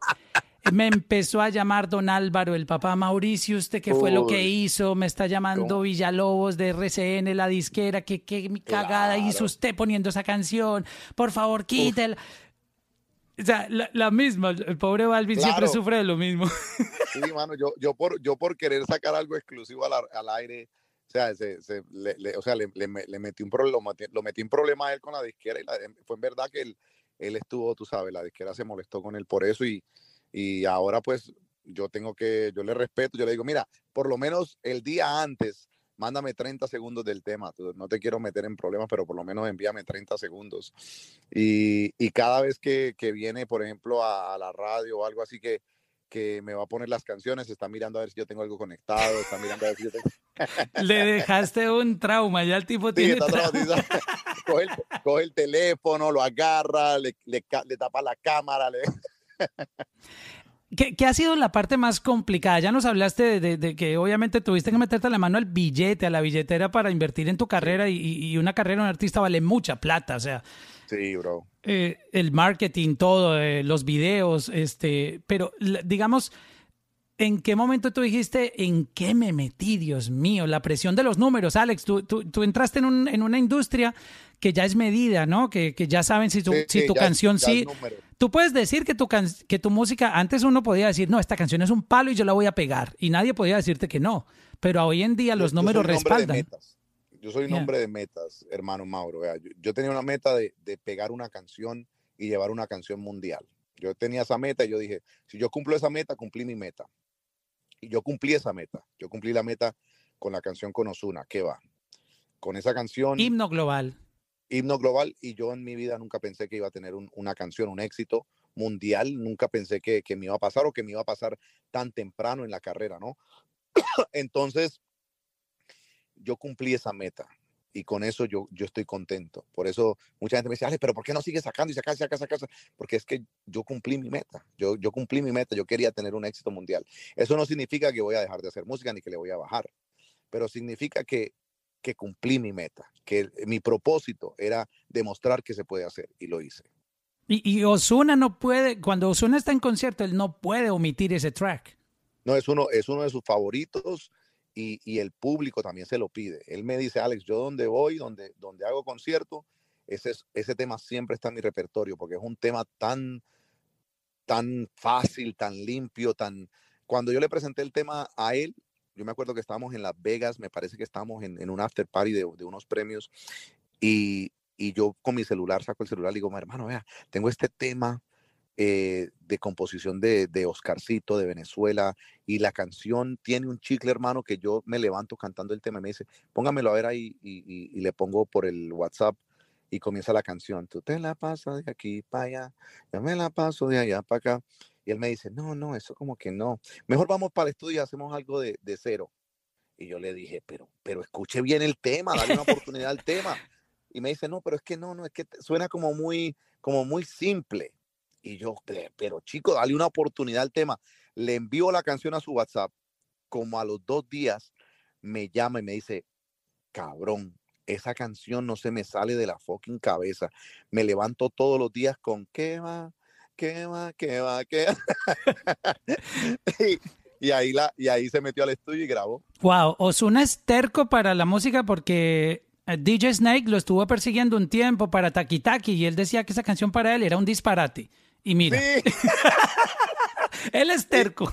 Sí, no, y, y, y, y, y él lo dijo muchas veces, lo dijo, mira, yo pensé que esta canción no iba a pegar y yo no creía en esta canción y hoy en día es una de las canciones más, más pedidas de mi repertorio. Y, y pues ahora, bueno, hoy mismo, hoy mismo estaba con él, estábamos ahí haciendo algo y, y pues estamos planeando sacar otro tema. Y, y yo le dije a él, mira, si sacamos otro tema, olvídate de tratar de superar a que va. O sea, ojalá Dios quiera que superemos el tema o que se pegue igual. Pero ya tuvimos, ya tuvimos el palo palo. Ahora si hacemos otro tema, lo hacemos es de amor, de cariño, de respeto y, y Dios quiera pues que se pegue igual. Pero estamos ya planeando sacar otro temita pronto. ¿Cómo, cómo hici- hiciste ese proceso de, de encontrar tu voz como artista en, en- en las canciones? Digamos que en, en Bailame pues era, era fácil porque eh, es- eres como tú el DJ animando, empezó el desorden, todo eso, pero, Sí. pero en qué va tú ya, tú ya metiste a, te metiste a cantar y, y suenas bien. Eh, Sí, este, no suena, no sonaba tan mal, hermano. No, suena autotune- bien. Ese Se- autotune me ayudó ahí también, No. hermano. Sa- Sabes que, y, y en algunos momentos uno dice, ¿es Wisin? O sea, tu, tu voz es muy parecida a Wisin cuando haces el, el Mucha- corito. ah, oye, co- coño, mucha gente me ha dicho eso, bro. Eso, eso para mí es un, es un halago. eh, Yo adoro a Wisin y, y no, imagínate, yo en verdad yo no me considero cantante. Yo traté, yo traté, eh, me metí al estudio con Gaby Music, con uh, Chris Jedi y, y ellos me dejé llevar de ellos. Ellos me decían, ok, cuando venga aquí, usted va a hacer esto. ¿Qué va? Y, y entonces yo pues me tomaba el té con limón y miel de abejas para calentar la voz y que esto y que lo otro. Cuando vino la parte, esa parte, ok, la, la grabamos. ¿Qué va? ¿Qué va? La grabamos, salió bacano. La parte de eh, yo sigo adicto a tu cuerpo, esa parte hay que subir, hay que dar un tono bien alto, hermano. Pero un tono que, o sea, yo le decía, hermano, es que yo no puedo. Y Gaby me decía, usted sí puede, hágale que usted sí puede. O sea, que eso es bueno tener un productor que también lo empuje a uno. Entonces yo le dije, hermano, pues pegue una patada en las huevas porque es la única manera que voy a hacer. Como Michael Jackson, que decían que le apretaban las bolas para que, para que subiera así. Entonces, entonces yo, conté, yo conté hasta tres. Una, dos y tres patadas. ¡Me está y ahí salió ese tono, hermano. No, mentiras. O sea, fueron, fueron por lo menos unas 20 tomas para poder llegar a ese tono. No es fácil, bro. Eso es, eso es difícil. Pero se oye, se oye muy bien y, y creo que el sonido fue increíble, la, la canción eh, es un clásico, Alex. eh, y yo no sé por qué la gente menciona que ya no hay clásicos. Sí hay clásicos. Clásicos. Sí, hay claro, clásicos. Hay muchos, hay muchos, hay muchos y, y- ahí yo me di cuenta lo que es, pues yo siempre sab- eh, eh, yo sé lo que es un, un tema que se queda para siempre, un tema que, que, que, que no importa el, el tiempo, se queda para siempre y, y- y yo creo que ese es un tema de eso que, que se va a quedar, si no para siempre, pero por much- muchos años. Por ejemplo, en la salsa uno tiene ya esas salsas que, que uno se recuerda, que, que están ahí, que hasta el día de hoy están pegadas, bro. Hasta el día de hoy tú, tú pones, por ejemplo, te voy a dar un ejemplo de una salsa que tú puedes poner hasta el día de hoy es un tema que está pegado, que uno puede decir, es una canción que siempre está pegada. Vamos a poner, por ejemplo, Eddie Santiago, qué locura. Qué Uf, locura fue enamorarme de ti. E, Es un tema que pueden pasar, o sea, es un tema que está pegado de por vida. Eh, por- Selena, Selena, como la flor, tanto amor. Es un tema que usted lo escucha todos los días y usted dice, ese tema está pegado, ese tema yo lo conozco y me encanta y lo puedo escuchar toda una vida. Y eso es lo que uno quiere hacer con una canción. Es el sueño de todos los artistas, tener canciones que se quedan para siempre.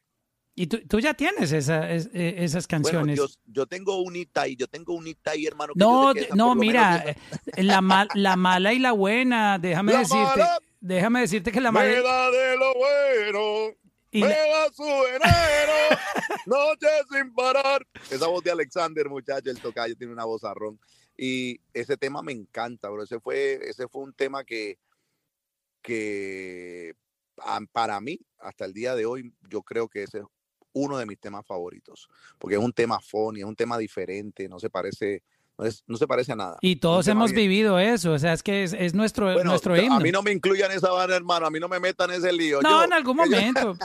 bueno, claro que es que eh, eh, tu, tu, tu vida este, familiar es, es increíble, Alex. Este, tu familia es muy bonita, uno, uno los ve ha tenido, usted ha unidos. tenido una mala, ha tenido una buena. Eh, es, es, es, es de verdad, es, es, increíble y, y es un ejemplo ver cómo tú, cómo tú has superado, cómo, cómo tú eh, te inventas carreteras que no existen. Es que aquí escuchando tu historia, tú, tú, tú mismo construiste la carretera para tú caminar, para, para, para navegar. Bueno, yo, yo creo que, que Papá Dios me, me puso la carretera y, los, y las cosas y uno pues va, va echando hacia adelante en esa carretera, aunque esa carretera no esté muy, muy, muy clara, no, no- la visión no te deja ver muy bien, pero los obstáculos uno tiene que ir, tú sabes, sobrepasándolos, ir avanzando siempre hacia adelante. Y y hasta el día de hoy muchas personas, o sea, me, me encanta que, que, porque uno, uno mismo, uno no lo nota. Yo te digo, yo nunca noto lo que he hecho, ni nunca noto lo, la, la, las cosas que, que, he cumplido, pero cuando una persona como tú me dice, mira Alex, que tú hiciste esto, tú hiciste esto, tú hiciste esto, uno a veces dice, cuánchale, ¿verdad? Yo sí hice eso, ¿verdad? Y me siento bien, me siento bien porque eh, uno a veces se, se, se, ciega todos los días es trabajando y, y pensando en sus metas y, y, no se sienta a disfrutar las cosas que ha logrado. Exacto. Y antes de pasar con preguntas, eh, para la gente que ya quiere hacernos preguntas, eh, les Yo quiero, quiero que me las hagan, quiero que me las hagan. Los invito a que sigan Latino Gang, el, el, la casita verde que ven aquí arriba, Latino Gang. Pi, pi, pi, eh, el club oficial donde pasan los mejores rooms, artistas, muchas conferencias interesantes van a pasar aquí. Y también que sigan a Alex aquí en, en Clubhouse. Este, me Soy sigan. virgen. Soy virgen de Clubhouse. Lo estamos desvirgando aquí en Clubhouse. Soy virgen. Esta es la primera vez aquí. Soy virgen. Úsame como se indica. Exacto. Y, y ve muchas caras nuevas por aquí también. Síganme. Eh, y, Un saludito y, para Michi, para Abiu, para Cusi, para Yasmina, para Pierre, para Lida, para DJ Ricky, para Heider, para Nino. Un saludito para Gabriel, para Ed, para Daniel, para Redén, para mí, para Verónica Noeli, para Jolly, para Elkin, para Pintaloca, para Gerardo, para Jonah, para DJ Isla, para Varo. Conchale, ¿cuánta gente ahí está? Wow. Oye, antes de pasar con las preguntas, Alex, este, sí. hemos saltado muchas cosas que tú haces. Tú eres un, un, un, una persona que ya eh, ha hecho eso, conciertos. Y eso que yo no le he contado a usted nada, hermano. Yo, o sea, sí, no o sea, aquí falta nada. mucha, mucha vuelta, pero. Usted no sabe, hermano, que yo, yo en la casa soy un astro limpiando, sacando, sacando el perrito. O sea, yo hago de todo, hermano. El perrito lo creo, pero ¿usted coge la escoba, barra y trapea? de todo, hermano, de todo. A mí me toca hacer de todo. Yo lo he visto cocinando ahí en las historias. Sí, yo hago una agua hervida increíble. no, pero eh, hablando seriamente, el, el, ¿cómo tú te metiste a hacer conciertos que terminaron volviéndose festivales infaltables cada año, como el uh, Miami Bash? Eh... El Boy from Bonao, la misma persona, mi mentor, esa persona hacía conciertos en el United Palace. Hacía unos conciertos, una serie de conciertos que se llamaba Área 809 y él traía eh, todos los artistas de, su país, de República Dominicana. Ahí yo conozco y me hago amigo de, todos, de todos los, artistas de República Dominicana y, ahí conocí a, Frank Reyes, eh, conozco a Zacarías Ferreira, a Joscar Sarante, al, Torito y a todos esos, esos grandes de, la música de, eh, de República Dominicana, Fernando Villalona, por ahí para abajo, para, no quiero mencionar, porque hay, tengo que mencionarlos a todos porque a todos los quiero y todos son amigos. Entonces, él hacía sus conciertos y yo, yo aprendí, o sea, yo vi cómo él hacía sus conciertos y él producía sus conciertos. Cuando llega el 2011, voy donde Félix Cabrera, que es también un amigo de muchos años, que era el que hacía todos los conciertos. Después de que falleció Raf Mercado, Félix Cabrera comenzó a hacer los conciertos en el Garden, en el Madison Square Garden. Pues yo voy donde Félix Cabrera y le digo, Félix, yo quiero hacer mi concierto de cumpleaños en el Madison Square Garden. Y él me mira y me dice, usted está loco. ¿Usted sabe cuánto vale la renta del, del, del Madison Square Garden? Solamente rentarlo. Yo le digo, ¿cuánto? Me dice, 450 mil dólares. Solamente la renta. Qué dolor. Eso es solamente la renta, eso solamente para, sin, para abrir Sin vender un boleto. Eso es, sola, eso sin tarima, sin artista, sin nada. Wow. Y yo le dije, yo le dije, hermano, créame, créame que si hacemos este concierto va a ser un sold out. Porque los fanáticos, yo tengo una, un fan base muy fiel y yo hago mis, mis fiestas de cumpleaños en discotecas y ya las discotecas de 3 mil, 4 mil personas en Nueva York cuando hacía mi cumpleaños se, se, vendía todo, o sea, vendíamos 3 mil, 4 mil tickets. So, entonces yo le dije, usted, yo le garantizo que va a vender mínimo 10 mil tickets. Si usted pierde dinero esa noche, yo estoy en deuda con usted, pero usted invierta ese dinero ahí y lo jodí tanto que Félix dijo, está bien, vamos a hacer el concierto de cumpleaños suyo en el Garden. Eso fue en el 2011. Invitamos a los artistas, confirmamos a artistas, hicimos esto, esto, esto. Hermano, en dos meses se vendieron todos los tickets. Oh my God, wow. dos meses vendimos todos los tickets. Fue el primer sold out, el primer concierto mío. Y ahí fue donde yo dije, hermano, esto hay que darle para adelante. Comenzamos a hacerlo anual en Nueva York. Después cuando comencé a hacer el programa de Radio Miami también, lo, lo traímos a Miami, le pusimos el Miami Bash y comenzamos, com- seguimos creciendo. Ya llegó un punto donde el cual yo podía yo mismo hacer mi propio concierto, o sea, invertir mi dinero en, en lo que es el concierto. Y ya Félix, pues le di muchas gracias, eh, le, siempre con respeto le dice, hermano, hermano, de ahora en adelante ya yo voy a hacer mis conciertos yo solo, porque ya yo, yo tengo suficiente presupuesto para, para invertir mi dinero en estos conciertos. Y am, pues ya cuando, cuando yo me quedo con, con, con la compañía, porque esta es mi casa, donde yo trabajo hoy en día, es, es como mi casa. Llevo ya 21 años en esa compañía. En Spanish Broadcasting System. Sí, La 21 música.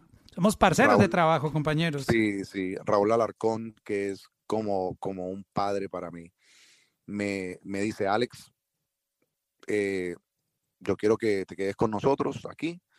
eh, ¿Qué quieres? Y yo le dije, bueno, Raúl, yo lo que quiero es seguir creciendo, seguir eh, llevando mi programa a diferentes lugares. Quisiera transmitir en otros mercados. Me dio la luz verde para transmitir en, el West Coast, en Los Ángeles, en Puerto Rico, eh, ya tenemos Miami, Nueva York y pronto pues vamos a hacer otras cosas que no te puedo decir, pero ahí estamos.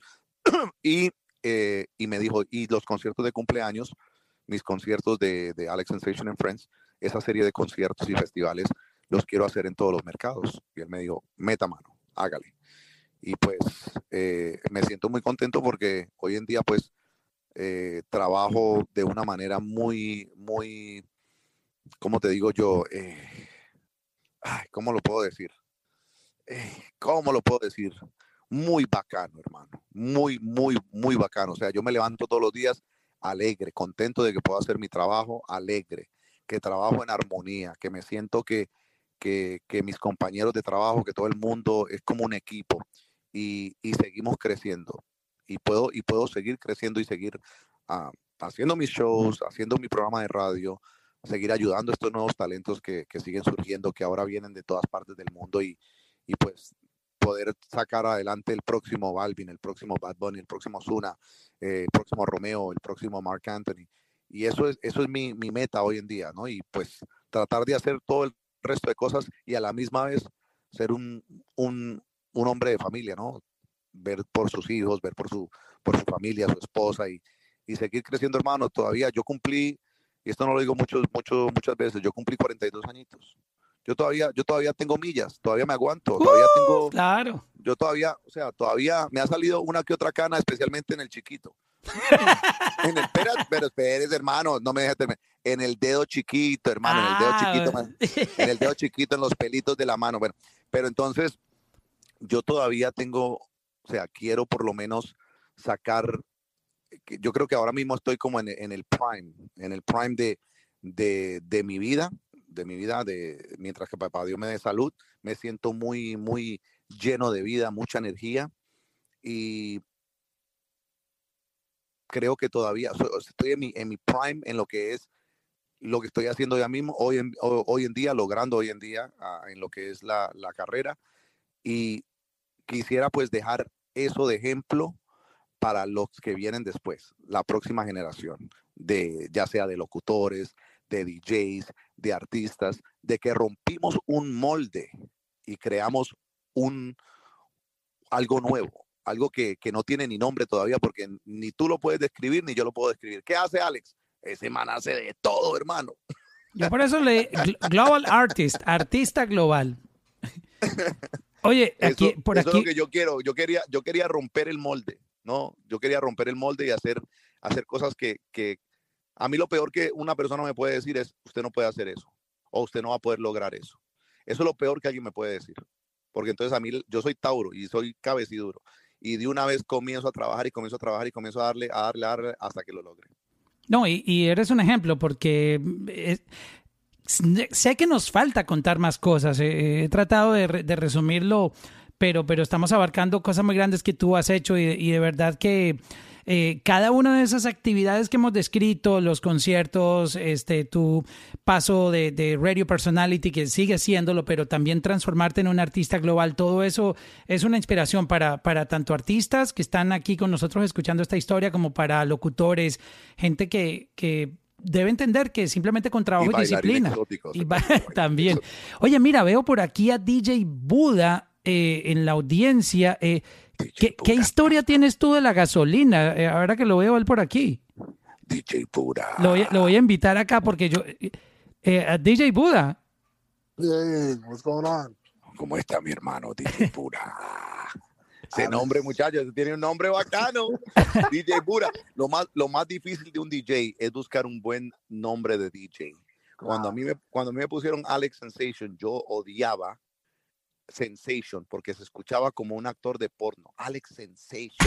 Sonaba como que venía un actor de porno. Y yo decía, no, quíteme ese nombre. Me lo puso el manager de la discoteca donde yo trabajaba.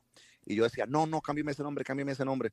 So, yo sé lo que es tener un DJ, un nombre de DJ bacano. Por ejemplo, DJ Pura, bacano. Es un nombre duro. No, pero, Pero- pero, pero, te, pues, te- tú te ves como una- un, un actor de, de porno. So, déjate- déjate eso. Ahora, ahora, ahora. Ahora No, no puedo hacer no una película. pelea. Alex Sensation, actor de porno. Póngale ahí también actor de porno ya casi. Pero What's up, my brother Buda? ¿Cómo está, papi? Bien, bien, bien, todo bien, ven. Y Yo vi que estaba hablando y quería escuchar. Agarré, agarré el notebook para ver si aprendo algo contigo. No, bro, nunca, nunca. Ustedes saben que aquí yo soy, yo soy un colega más de todos ustedes y, No, y claro. la familia de DJ es una familia mundial. No, 100%. Y el soporte que, que, que, que tú le das a todo el mundo y, y que te, te damos a ti es inmenso, bro. So, one thing that I can say is, tú siempre estás ahí para nosotros. Y siempre, y siempre estaré. Si Dios que hasta que Dios me dé salud, hermano, cuenten conmigo. Gracias a usted, hermanito, y gracias por, por apoyarme. Tú sabes que entre DJs a veces es un poquito que quién es el mejor, quién es esto. Yo, yo no juego eso. Yo soy de los que yo soy el que veo a todo el mundo igual. Cada persona tiene su talento, cada persona tiene su, su, su manera de ser. Y lo más importante es que cada persona lo que quiere es trabajar y sacar y salir hacia adelante él y su familia. O sea que yo veo a cada persona y respeto a cada persona de la industria, así sea un colega de trabajo, que un DJ que trabaja pa- para la otra emisora. Eso a mí no, ni en ningún momento yo veo que personas que, que competencia, que este, que el otro, yo no veo eso. No, 100%. No, yo te digo esto, ha- hablando, que, que, que- que, hablar, un poquito hablaron de, de gasolina. sí, Uno- es que yo, eh, yo, por- yo me emocioné fue porque aquí tenemos al, al- al- mismo de esta canción, escúchenla. So, Yeah! A remix! A remix! A remix! What's his name? No, este remix me encta. Este, Esa, esa es la canción, esa es la canción que hay que tocar obligadamente. Si usted, por ejemplo, está tocando en una fiesta como DJ, los DJs que, que estén aquí saben lo que estoy hablando. Si ahora mismo usted está tocando en una fiesta y, la, y el crowd como que le está muriendo y como que está cayendo el crowd y como que la vibra está bajando, usted tiene que poner la gasolina. Y una vez que pone esa vaina, ¡pum! Otra vez eso. life Se le support. arregló la noche. Life support. es el live support, es el live support. Tírame una línea, tírame una línea. Pero, hey, te, te digo, te digo una cosa, ¿verdad? Y, y yo siempre digo esto a cualquiera, eh, de jamaquino, a, a, a, a- gente que conoce que en hip hop. One of my highlights, como digo, ¿verdad? Es cuando ustedes, vamos a decir, la, la, la emisora de ustedes, explotaron esa canción. Porque yo hice esa canción, era para un mixtape, ¿verdad? Y, Sí. y Little John le escuchó y le tiró y, y pues así se hizo el remix, ¿verdad? Pero cuando yo me subí en la tarima con Yankee y John y Nori y Pitt para, la- para el, el concierto de ustedes en Madison Square Garden en 2004, 2004 yo me recuerdo Sí. como si era anoche. La primera vez que yo vi que me estaba, I think you were DJing, bro. I- Yeah, so, yeah. me, me paré al lado, de, al lado de ti y para ver la, una canción que yo hice para un mixtape que se hizo tan grande. It was like, yo, Eso, eso se fue abajo, bro. Eso se, se fue abajo, brother. It was me wow, man. And, and Yo me acuerdo, man. I wish, I wish que, que todavía, I don't know, I gotta look through YouTube a ver si hay videos. A mí me gusta buscar en YouTube a veces esos videos viejos de, de los conciertos que los fanáticos graban, sino que en ese entonces the quality wasn't that good. You know, people didn't have the, the cameras like today, you know? Nah, nah, yeah. Man, if you, if you find it, bro, I need it because I tell people like that's. I've been, uh, you know, uh, you know, a DJ for Pid, and I've been all over the world. Claro. But th- that one time, Alex eh, and everybody in the room, that one time, I still remember like it was yesterday. It was like, Yeah. wow, bro. Eso fue increíble, bro. Eso Increíble, porque es la primera vez que to- to- todos nosotros estamos en el mismo sitio. Nunca se, nu- ese remix se hizo fue de tú haces esto aquí, tú haces el otro aquí, and then we put it together. Pero Yeah. esa es la primera vez que todos estamos en, en, en, en- en escenario y fue para pa, pa, pa la mega y para pa, it was it was your show. Yeah, I remember. I remember. Yes, Yeah. sir. man. Duro, show, papi, man. duro. Hey, Good bro. to, good, to, good to hear from you, hermano. Siempre respeto y cariño. Igual, man. God bless you, bro. And, and Igual, mi rey. Igual, igual para ti. Oye, Alex, ¿qué- cu- ¿cómo es tu historia con la gasolina? Yo ya tuve la historia con, con el equipo de, de Nevares Communications, Maina, que me contó la historia del lado de ella. Este, ¿cómo, ¿Cómo llega la gasolina a ti? Bueno, hermano, ¿cómo llega la gasolina? Eh, pues ya estaba casi en empty el carro. Y yo dije, yo tengo que llegar a la gasolinera, no-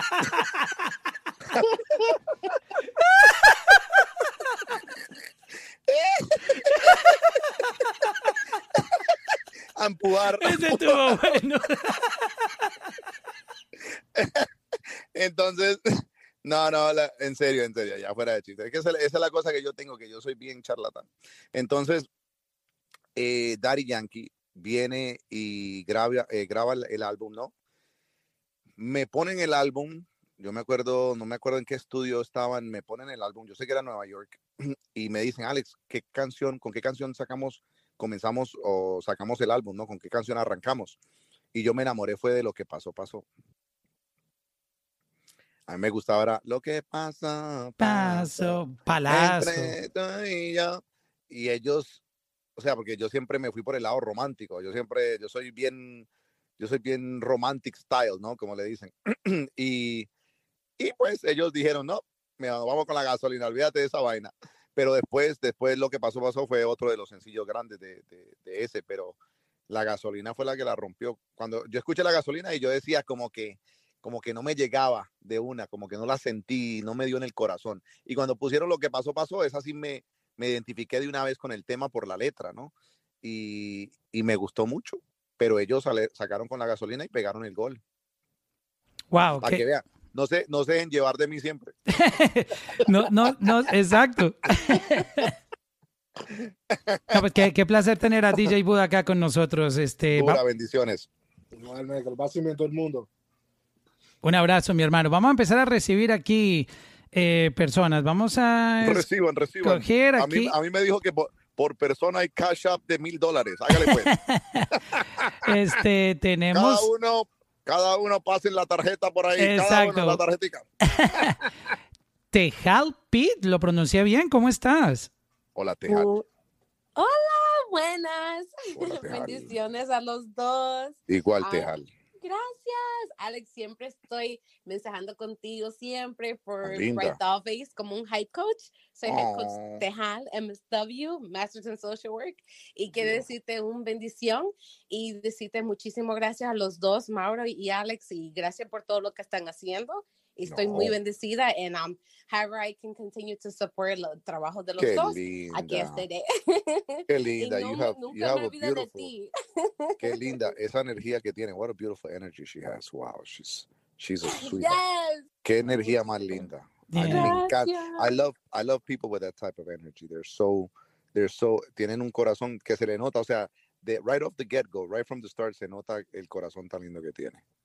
Thank you so much, Alex. Y sabe que siempre recuerdo la noche que te vi la Uy. primera vez en um, Mama Juana in Patterson. Oh that was right before a girlfriend of mine. Ella, ella, she passed away. But it was great, yeah. And I'm it sorry. was a thank you, thank you so much. Uh, and it was a blessing to see you that night. And I was like, oh my god, Alex, esa fue la primera vez, and I, you know, I messaged you, and así fue. So I just want to say thank you so much, No, and however I can continue to support you, and as a social worker and therapist, and as a hype coach, the work that I do to empower women and girls y todo lo que hago, como sea, please let me know. A Me encanta. y a todos aquí. Me encanta. Muchísimas bendiciones. Igualmente, igualmente. eh, Si yo puedo hacer alguna cosa, si tienes algún, I don't know, algún, ah, if- me puedes escribir a mi, a mi Instagram direct message si if you need me to repost anything para, para lo que tú haces, con mucho gusto. Thank you so much, Sí. Alex. Thank No, you, te- yo no te voy a cobrar mucho, yo no- o sea, cinco mil. Descuento, mil descuento especial hoy. Sí, descuento para ella, descuento para ella. Muchas gracias. Bendiciones a Un beso, mi amor. Dios te bendiga. Igualmente. Gracias. Chao. Vamos a saludar a DJ Island. ¿Cómo estás, DJ parcero? Island. Estuve otro, tiene otro nombre bueno de DJ. This is good DJ name. DJ Ah. Island. Ey, ¿qué más, parceros? Por acá de Medallo, mi bro. ¡Eh, María, papá! De la ciudad de la eterna primavera. Una arepita Uf. con quesito hasta ahora, con un chocolatico, una guapanelita caliente. Ay, qué rico. Hermano, Oiga, tengo planeado- que están haciendo? ¿está, está haciendo frío allá? Sí, esto está frío, parce. Ah, con buzo no. y todo andamos, pero bien. Ay, ay, ay, ay, ay. Siempre. ¿Cómo estás, hermano? Mucho gusto.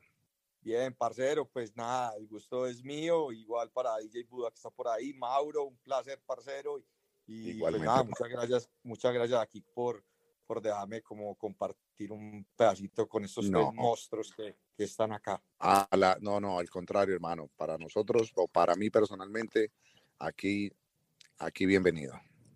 Ah, bueno, mi bro, ve, yo ¿Cuál? eh, te cuento un poquito aquí pequeño, soy un DJ de acá de Medallo, Sí, señor. Eh, llevo, llevo 20 años en la industria. Uf. eh, co- conozco mucha historia, pues, de, de cómo ha empezado el género, el género eh, urbano acá. He sido residente de, de Mangos, Medellín. Bueno, una trayectoria importante. Qué pues, chimba y- mangos. Al- al- Alex ha ido a mangos. Eso, eso es uno de los clubs que yo, yo quería conocer. O sea, cuando yo comencé a ir a Colombia, yo, Sí. yo cuando, bueno, porque yo, o sea, yo fui a Medellín hace como, la primera vez que fui a Medellín, después de que perdí el, el miedo de, de montarme en aviones, fue para la boda de Nicky Jam, ok, cuando se casó allá.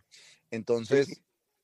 yo siempre quise conocer mangos porque me mandaban videos y eso era una rumba y la- las bailarinas encima de la barra y un man O sea. volando por... Yo nunca, o sea, nunca alcancé a ir, pero me, me vi, vi un par de videos y me contaron muchas historias. Así que Pa, parce, me- eh, Mangos eh, realmente fue un top de la música en Sudamérica. Eh, nosotros en Mangos teníamos un, un performance durísimo y, y- y el ambiente era, parce, otro nivel. Y, y estamos hablando de, no sé, 12, 13, 15 años Sí. atrás que, que, que, que era full, full, full, parce. Yo me, yo me acuerdo que, que, o sea, a mí, a mí me contaban las historias y me, en Medellín, cuando se hablaba de discoteca, ese era el club. Me decían, "Ay, parce, ¿cuándo?". Vea, le digo una cosa, yo trabajé mucho tiempo en Mangos y yo todos los días en la discoteca ve- veía un, algo nuevo, o sea, usted en la discoteca todos los días veía o un cuadro o una decoración o, o las bailarinas sacaban un show performance distinto, parce, eso era cosa de locos y yo era del día a día allá. Duro, bueno. papi, duro, duro. Ok. Alex, te quiero hacer una pregunta, parcero. Sí, señor. Vea, em, pues sabemos pues que, que, que, que en el mundo DJ los, los, los festivales más importantes que, que, que, que nos competen a nosotros son eh, de, de, de unos géneros muy específicos. O sea, estamos hablando que eh, eh, un Tomorrowland o un, o un Ultra pues son géneros electrónicos. También hay géneros urbanos, eh, de- hablando ya un poco de hip hop y reggaetón, que también hay festivales internacionales donde los DJ van y hacen su show o su presentación, ¿cierto? Sí, señor. Desde la, desde la experiencia que tú tienes, Parce, porque para mí, pues, es uno de los DJ crossover más importantes, por no decir el más importante del mundo. Uf. Eh, Gracias. eh, parce, ¿cómo ves esa posibilidad de que nosotros los DJ crossover eh, o, o- o que el mundo o que algún país o que alguna ciudad pueda hacer un festival, pero que sea un festival internacional, pero de DJ crossover? Es muy complicado eso. Hermano, eso, qué bacano, porque eso es uno, otra, otro de mis sueños, es hacer un festival crossover. Yo- Yo siempre he tenido eso en la cabeza, o sea, que, Ujú. que porque Bueno, en los conciertos que yo, que yo hago aquí, yo cuando hago mi set, yo trato de, de tocar un poquito de todo, ¿no? Hago como un set de, de 30 minutos, lo que sea, y toco un poquito de todo. Y la gente, Ok. la gente responde porque le encanta aquí de todo, le encanta bailar de todo. Pero nunca he visto un festival solamente dedicado a eso. Qué excelente. Y yo creo que se puede hacer, se puede hacer y, y se va a reventar porque hoy en día, pues, eh, la mayoría o muchas personas les encanta bailar de todo, hermano. Les encanta que le pongan un poquitico de reggaetón, que un poquitico Sí. de, de, de dembow, que un poquitico de guaracha, que un poquitico de salsa. Sí, y sí, eso se puede volver un festival, un festival crossover. Hermano, créeme no. que eso, eso, eso yo creo que va a ser una de las primeras cosas que va a suceder cuando, cuando pues vuelvan a dejar hacer conciertos y festivales. Que no, taparse, no, nada, muchas gracias, mi bro. Eh, por aquí, Mauro, qué pena que, que, que me, me, me, me extienda. Eh, nada, yo he ido por allá con, con uno de los artistas que está aquí, que se llama Aider González. Nosotros tenemos un show, un show muy bacano de, de, de música tropical y de, y de cumbia urbana. Me encanta. Y hemos estado por allá en, en, en Nueva York, compartiendo con toda la comunidad latina, con todos los colombianos y, y nos hemos pegado una buena, una buena bailada por allá. Hermano, cuente conmigo aquí. Eso de, de, de la cumbia urbana, eso es muy, muy bueno. Yo apenas, o sea, yo soy amante de la cumbia desde niño, pero yo he visto Sí. el movimiento de cumbia que hay en Los Ángeles. Cuando he Sí. viajado a Los Ángeles, que hay, Uf, o sea, en eso- LA eso es ley de o sea, Dios, ley de Dios. Pues, ¿cómo le, cómo le, le- le cuento, le cuento algo rápido para que vea lo, lo de la cumbia en, en Sí. Los Ángeles? Voy yo a Los Ángeles y me contratan para un evento privado. Y en el evento privado, yo no sabía, yo llego y en el evento privado está la, la Sonora Dinamita. Uh, Ok.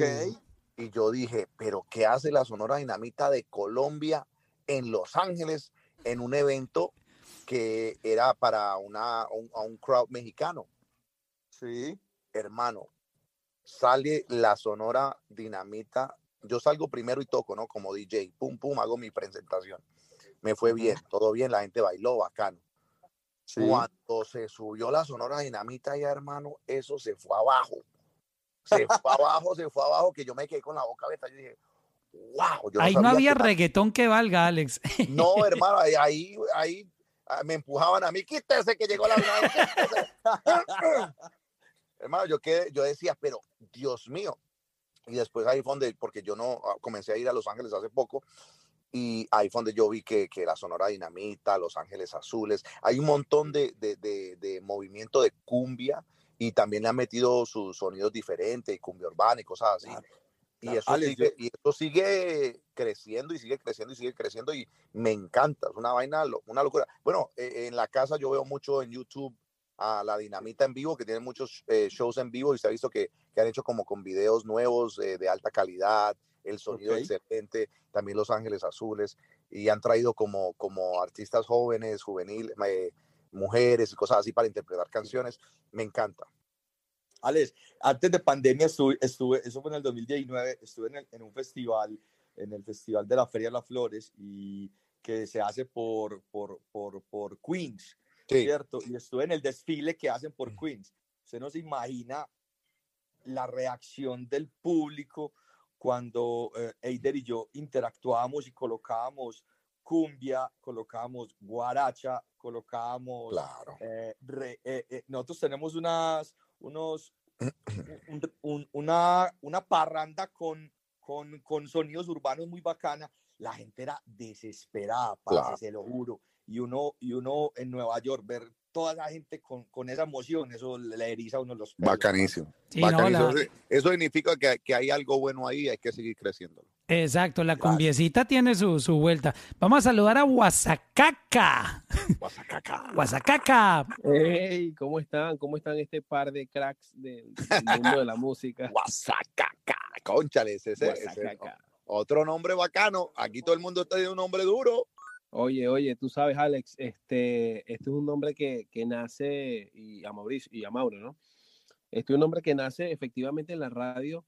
Yo soy un migrante más venezolano que, que llegó acá con un sueño, con, con- con el sueño que llegamos todos y, Sí. y aunque ustedes no lo crean, yo llegué a la radio local de, de la ciudad donde vivo de puro, no lo quiero llamar suerte, por el destino de Dios, pues, porque me, me Sí. vio a alguien por ahí y me dijo, wow, tú tienes para eso, métete y no sé qué. Le mostraron a la- al- al señor de la radio lo que yo estaba haciendo, como anunciando canciones y todo eso. Sí. Y él me dice, vente, vente, vente, que te queremos aquí, vamos a ver qué tal lo hace. Y bueno, realmente como que me gané la, la posición ahí con ellos y lo estuve haciendo. Recuerdo que cuando yo llegué a esa radio, yo, o sea, estaba nervioso, no sabía nada.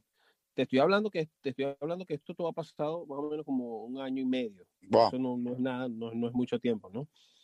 Y le escribo a Alex Sensation emocionado por el DM y digo, ay Dios mío, pero ¿qué me va a estar respondiendo, no? Y yo estaba trabajando en remodelaciones, estoy todavía, y entonces digo, Alex, estoy trabajando en remodelaciones, pero estoy soñando con ser un gran locutor y, y- poner música y todo eso, así como tú lo estás haciendo y no sé qué. Y en pleno show, como tipo mediodía, dos de la tarde, no me acuerdo, y me ha respondido Alex Sensation, brother. Bro, bro, Alex, yo tengo grabado ese mensaje, dice, brother, no le dejes el 100, dale el 200. Vamos, tú puedes. Yo digo, wow. Bueno, Mira, hermano, tengo para decirle que eso fue una computadora con una respuesta Oh. Es, eh, Bueno, hay hay un. Siri, un Siri en la radio que tiene la voz de Alex ya en inteligencia artificial. Mentiras, mentiras, mentiras. no, no, Alex, de todas maneras, el, el sell que te acabo de hacer de los mil dólares, eh, lo acabo de, de cancelar. No tiene fondos. Ah, fue madre. Hermano, no, de verdad que eh, yo trato, yo trato de, de cuando me escriben, hay mucho, yo- a, mí, a mí me llegan muchos mensajes directos, muchos, y yo soy, imagino. yo soy uno de los que trata de responder lo más que pueda, especialmente cuando las personas son respetuosas y son de buena onda, porque hay personas que a veces le escriben a uno cosas feas y uno le responde igual. O sea, yo soy de los que me enseñaron respeto y respeta. Si usted me tira feo, yo le tiro feo. Si usted me tira bonito, yo le respondo igual. Y, y yo trato, especialmente cuando me escriben personas, por ejemplo, en este ejemplo de, de- de- de tuyo, De Guasacaca. es una, es una persona que, que viene con un sueño, una persona que, que quiere salir adelante.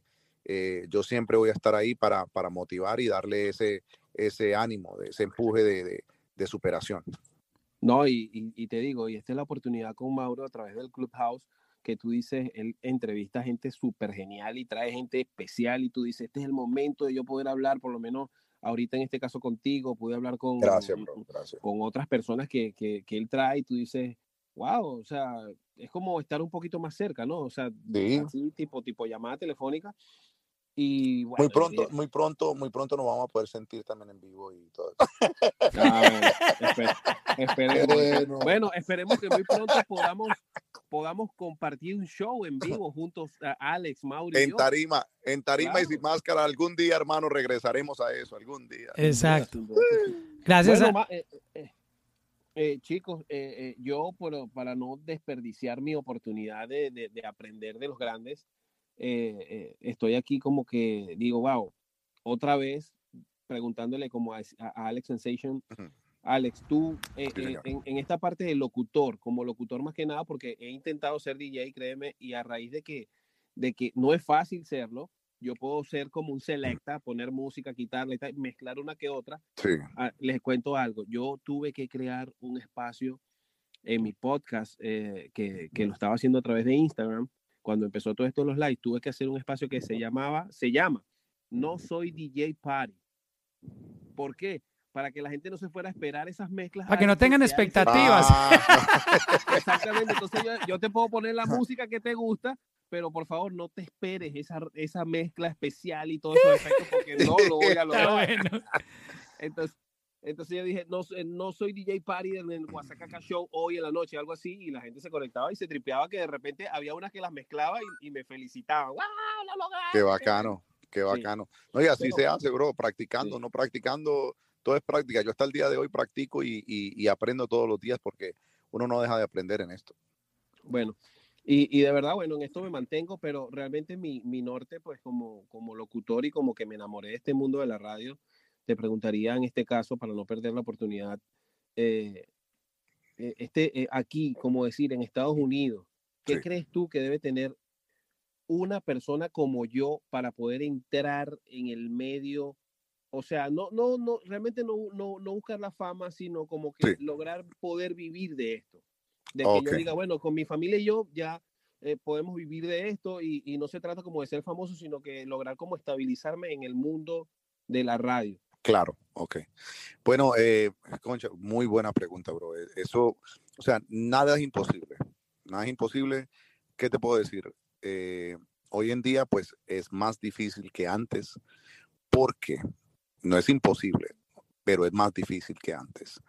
Porque hoy en día mm, las compañías eh, no están invirtiendo mucho en lo que es su talento, en, en- en- en los talentos. No, antes yo me acuerdo que, que los salarios de los locutores eran grandísimos. Yo sé que ahora con la pandemia y todo eso, las compañías han cortado mucho presupuesto y todo eso. Eso es difícil, pero no imposible.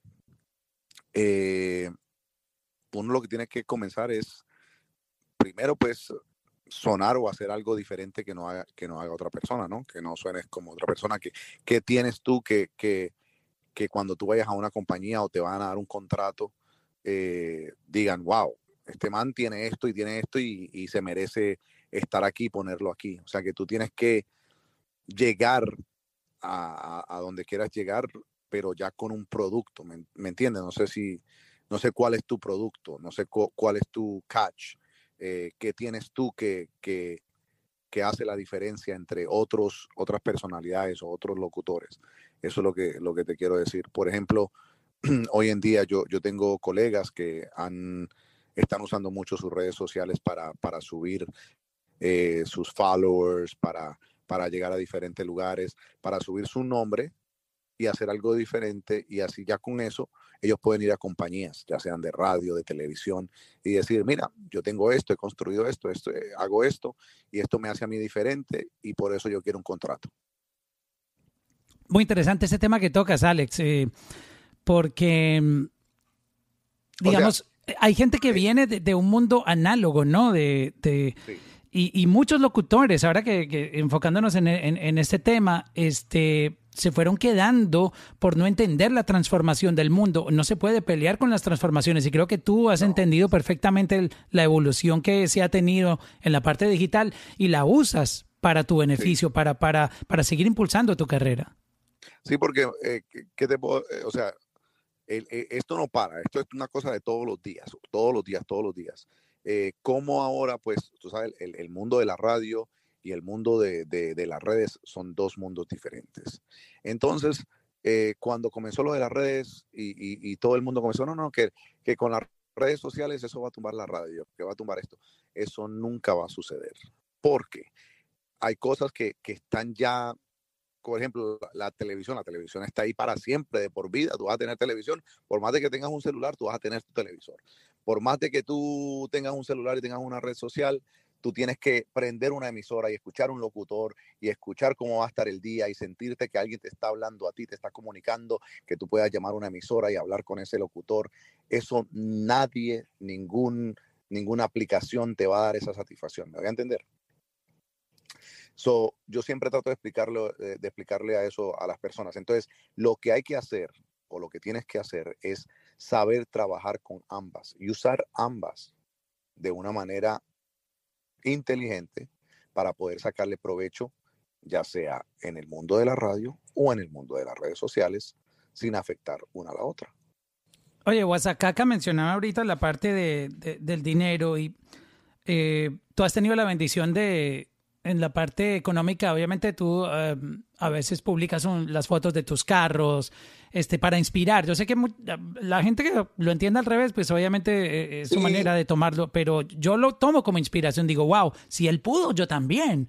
Porque Claro. Alex eh, no era nadie cuando comenzó y construyó su mundo. Entonces, este, El, el- el mundo de, de, por ejemplo, lo, lo de los carros es porque yo tengo y los que me siguen a mí me, y me conocen, saben que yo, esa es una de, mis pasiones, es los carros, los autos. Entonces, eh, yo, cuando yo me, me monto en un carro que me gusta y, y- y- lo subo a mis redes sociales, no lo estoy haciendo pa- para decir, ah, mire lo que yo tengo. No, lo estoy haciendo porque yo soy amante a eso, me encanta mi, mi carro, soy como un niño chiquito con los carros. Porque cuando era chamaquito, nunca jugué con carros, pero cuando crecí, me gustaron los, los, los de carros. verdad. No, y, ho- y hoy en, y hoy en día, pues pe- peleo en la casa, te lo digo, peleo en la casa, porque la esposa mía me dice, Alex, no más, no joda más con carros. Deje de botar tanta plata en carros, porque ella me, ella me ha regañado y te lo digo, o sea, en serio. y, y yo tenía una adicción a los carros. Yo, yo, tuve, yo llegué a tener en mi casa en New Jersey como 12 carros, hermano. ¿What? ¿Cuál- Sí. Pero, pero Ale- Alex, ¿cuál fue el primer carro que tú te compraste? Pero el carro del- de los sueños, ¿no? Eh, Porque uno puede tener ciertos carros, pero, pero el, el de los sueños que está en la lista, ¿en, en qué momento tú compraste el carro de tus sueños? ¿O todavía no has llegado a ese? No, sí, ya, ya antes ya, ya yo estoy, ya yo estoy quemando esa, esa etapa. Ya, ya poquito a poquito he reducido y voy bajando y voy bajando hasta que si por ella fue, si por ella, si fuera por ella, me, ni, ni un carro, ya lo que quiere es que yo ande en, en, en bicicleta. En Ya Uber. Me monte bicicleta mejor para que baje la barriga. Entonces, entonces, eh, el primer carro que yo pues compré, lo compré a los 16 años y fue una Toyota Supra. ¡Wow! Ese fue mi 16 primer- años. Sí, hermano. Ese fue mi primer carrito y el carrito bonito y se le quitaba la tapa y no, hermano, eso, eso yo le lo lavaba cada 30 minutos, le echaba agua así, de madre. Yo lo cuidaba más que yo mismo. y, y ya, y pues hoy en día, pues la gente que, que me sigue y todo eso, si yo subo un video, ya sea en un carro, me gusta mucho mostrar videos eh, en, eh, cuando viajo. eh, hay muchas personas que me siguen también porque cuando yo viajo a lugares, yo hasta la- le digo a las personas dónde ir, a qué hoteles, soy como un, ¿cómo se dice eso? Cuando uno va a lugares o restaurantes, digo, "Vea, vengan a comer aquí, que esto es bueno. Vaya. Un este embajador, un embajador. bacano".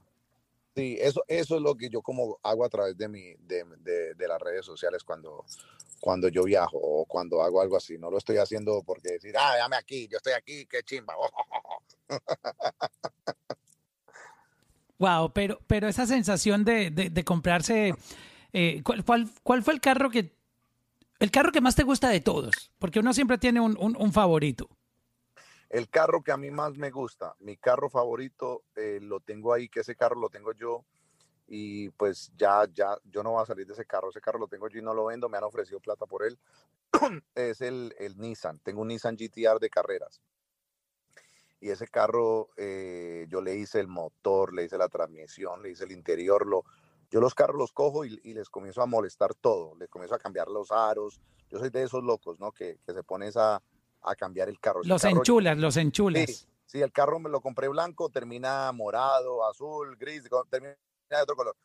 Yo soy así con, con, con los carros. Y ese Nissan, pues lo quiero mucho y lo tengo ahí, eh, lo tengo ahí guardadito, lo, lo saco como una vez a la semana. De no sacarlo, de no usarlo, se me ha dañado ya como dos o tres veces, que, que por- porque no lo saco, no lo uso.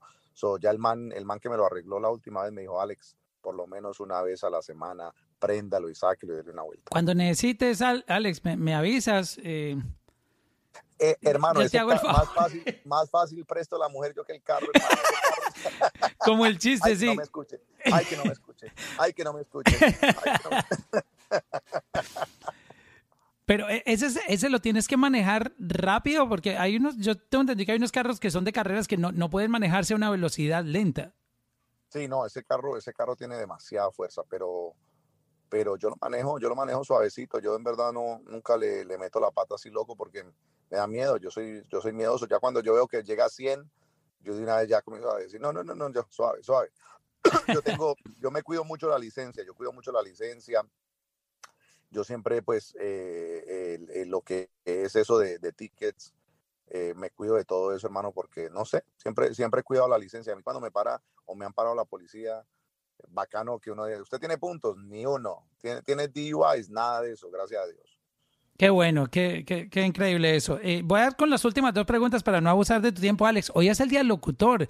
En Colombia celebramos hoy el Día del Locutor y, y, pues mira, qué coincidencia este room. locutores, todos los locutores y comunicadores del mundo, a todos, bendiciones. Qué coincidencia hoy, hoy este room que es el, el Día del Locutor. Vamos a saludar a Germán Huertas. Germán, bienvenido. Hola Mauro, ¿cómo vas? Todo bien, todo bien. Dímelo, Bueno, Germán, Ay, don Alex. ¿cómo Desde está, hermano? Desde no me, Colombia. No me, no me diga don, no me diga don, que me siento ya, hermano. ya. si me dice don, me pongo un sombrero, me pongo un... Una ruana. Alex, felicitarte de verdad. eh, creo que Lo que nos cuentas hoy eh, es algo eh, inspiracional para toda la gente de la sala, para la gente que está arrancando en este medio. No es un medio fácil, es un medio, es una carrera larga, sabemos todos. Es, un medio, es una carrera de resistencia realmente, de conexiones, de relaciones, de buena energía, de la química. Eh, y creo que, que, que Dios ha sido contigo muy bueno. Sí. Eh, Amén. Sí. Dios de verdad te ha concedido muchas cosas y, a- y tu trabajo se ha visto en un resultado impresionante. No es por las cosas materiales, sino por la forma de ser, la persona que eres. Notamos, eh, yo particularmente noto que eres una persona, un gran ser humano. Ahí te acabo de seguir por en el Instagram y te acabo de escribir algo. Gracias, Eh, bro. eh, a Mauro, pues a Mauro lo felicito porque cada vez trae, eh, trae gente de calidad. Ahí está con Pierre. Hoy te vi los, los, los estados con Pierre en tu Sí. oficina en la playa, me pareció espectacular. Eh, Pierre y tú Gracias, hacen bro. un equipo fenomenal. Y bueno, eh, Gracias, prácticamente hermano, hermano. mi aporte, Alex, eh, a tu sala y al equipo es, nosotros desde Colombia, Sí, señor. no- nosotros estamos ubicados en Santa Marta, en la ciudad de Carlos Uf. Vives. Uf, No sé si la conoces. tengo, tengo un recuerdo muy bacano en Santa Marta, de cuando tenía como cuatro años, para que vea que yo tengo una cabeza grande y ese cerebro mío ha cogido y, coge memoria buena. Yo tengo buena memoria. A los cuatro años, mi, mamá la invita una, una prima a Santa Marta, hermano. Y me acuerdo que las hijas de, de ella, que eran gemelas, primas mías gemelas, eh, me sacaron a, a caminar de noche al, al rodadero, ¿qué se llama? ¿Se Eh, dice sí, así? sí, el rodadero. El rodadero de noche. Y ha- había un señor al, al- al lado del mar y había, ah, se, se le arrimó, salió como del, del mar, salió una mantarraya, bro. Y esa fue la primera vez que yo vi una mantarraya en mi vida. O sea, que a mí nunca se me olvida, imagínate, de cuatro años, de noche caminando por la playa, hay un señor así en, en el lado del, del mar y se le arrimó a ese señor en los pies una mantarraya. Ese, ese es mi recuerdo de, de Santa Marta. Bueno, en la ciudad espectacular, nosotros tenemos unos países. Hermosa. Sí, nosotros, yo le contaba en el, en el room pasado, hablaba un poco de lo que era eh, nuestro tema, el tema del Parque Tayrona y todas las partes ecológicas de la ciudad. Eh, tenemos múltiples playas y bueno, y el tema cultural en la ciudad eh, ha crecido bárbaramente. Eh, nosotros actualmente tenemos un sello discográfico que fundamos en Medellín y lo, traímos a, y lo trajimos a Santa Marta. Eh, trajimos desde Miami un estudio de grabación totalmente eh, de alta calidad. Duro. Eh, sí, tenemos nuestros artistas, dos grandes artistas, J y Kame, y tenemos nuestro productor que es Dímelo Shar. Y en ese, en ese avance que hemos tenido, hemos, hemos desarrollado un tema, eh, inicialmente un tema legal, para que vaya todo en un buen camino. Mi- básicamente lo que te quiero decir es, Ale, es una- un equipo de trabajo sólido como el que tenemos aquí, eh, con, todo, con toda esta experiencia cultural y multicultural y, y influencias de muchas regiones, eh, ¿cómo podemos llegar a, a un país anglo, no? Claro. Eh, eh, sabemos lo que ha vivido con J Balvin, que me parece que J Balvin eh, lo tiene muy bien merecido y Medellín también. Es una maquinaria de hacer dinero en, en el género urbano. Cómo nosotros los, los, los costeños, los, los amarios, eh, los caribeños, de qué manera podíamos impa- impactar en el país anglo. ¿Cómo, cómo, wow, qué, qué buena pregunta, increíble, porque yo mismo, o sea, yo mismo he notado que hay mucho talento, por ejemplo, eh, a mí me escriben mucho de Cartagena, muchos artistas de Cartagena, muchos de estos muchachos que están trabajando, que tú los ves en las plazas cuando llegan los turistas, que tienen un talento increíble, bro. Y ahora que tú me dices Santa Marta, yo no sabía, ahora sé, ahora que tú me lo estás diciendo, pues ahora estoy consciente de eso. Y también en, en Barranquilla, también me me han escrito muchos artistas de Barranquilla que hacen otro estilo de música urbana. Brother, de verdad que, o sea, yo personalmente, y esto yo lo he tenido siempre y se lo he, se lo he comentado a Pierre, que yo quiero viajar. Con la pandemia se nos dañó todo porque nosotros teníamos muchos planes de ir. Yo tenía planeado ir a Cartagena y ayudar a estos muchachos de, de, de ahí, de, de Cartagena, los que yo había conocido en la plaza por, por las redes sociales. pero no hemos podido hacer nada, estamos, estamos parados. Pero una de las cosas que yo tengo es por, por lo menos ir y cuando esté eh, ir allá y ir a Santa Marta, pues ahora ir a Santa Marta, ir a Cartagena, ir a Barranquilla y conocer a, a esos artistas y, y ver cómo yo les puedo ayudar o cómo les puedo dar una mano, ¿no? Porque uno aquí también en el, en el día a día y en el, y en el movimiento, pues a veces pasan meses y uno se queda con las ganas de hacer algo. So, créeme que, que eso yo lo tengo presente y eso yo lo tengo, por, por lo menos por ahora, tú me puedes enviar la música, yo puedo chequear pero me gustaría, una de, de las cosas, y, y, y Pierre lo sabe porque se lo he comentado muchas veces, eh, yo quiero ir allá y, y tratar de, de escuchar los artistas de otras partes, de otras regiones que tienen otros estilos. Qué bueno eso, Alex. eh, apoyar también todas estas culturas y, nuevos artistas.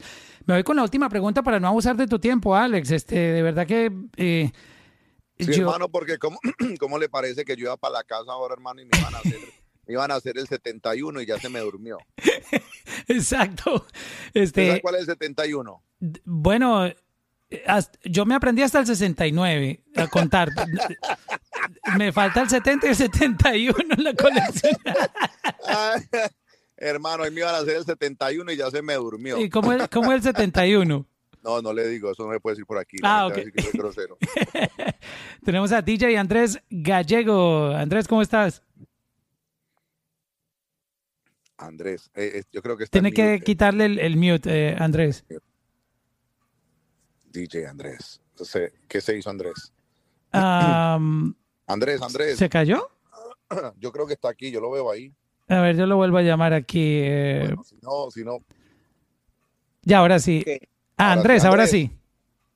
Bien, ok, un abrazo, un abrazo también para Alex. Feliz día del locutor hoy aquí en Colombia, día del locutor. igualmente, Andrés. Bueno, un abrazo. Alex, pregunta, eh, eh, sigo tu carrera uf, de hace rato, pues como procesos a, a seguir, eh, Gracias, bro. admiración total, también admiro al DJ Camilo, bueno, trabajé con Mauro aquí Sí. en Cali, en una estación de radio, bastante tiempo y bueno, seguimos haciendo eso.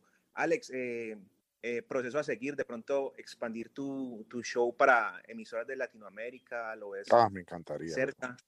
Me encantaría. Tú sabes que yo, pues, si por mí fuera hermano, yo quisiera poder estar en, en- en- todos los, los países y, tener alguna clase de, de por lo menos, no sé, de compartir y, y- estar un rato ahí. Eso, eso me encantaría, sino que hasta ahora no, no ha llegado la oportunidad.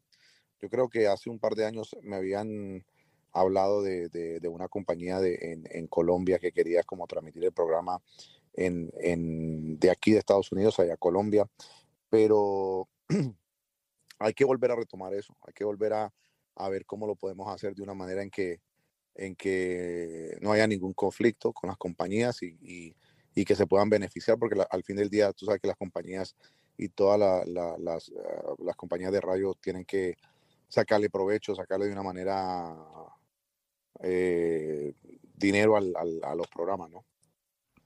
Es cierto, y, y va a llegar un, llegar un momento en que, en que tu show va a ser eh, global eh, en, en radios de muchos otros países. Este, ya da A igual mí, a estás. mí me gusta, a mí me gustaría ser el, el Don Francisco de la radio.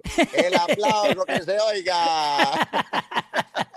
Bueno, est- estás en los mercados más duros acá en, en Gra- Estados Unidos, gracias a Dios, eh, Y creciendo. gracias, y gracias a, a Andrés, gracias a Andrés por ese, por eso muy, muy lindo de tu parte y, pues me encantaría poder algún día. Yo cuando, cuando he ido a Colombia, yo he ido a, bueno, solamente fui una o dos veces a, a- a la, emisora a hacer, hacer promoción y, y yo ya estaba loco por montarme ahí y mezclar música. Yo le decía, me acuerdo, eh, semáforo, fue con semáforo. Y, me, y yo le digo a semáforo, semáforo, hermano, yo quiero ya mezclar, quiero tocar música. Y me dijo, no, no, no, usted está aquí como invitado, como artista invitado. Usted lo que vino fue a promocionar su canción, usted no vino aquí a, a trabajar, tranquilo.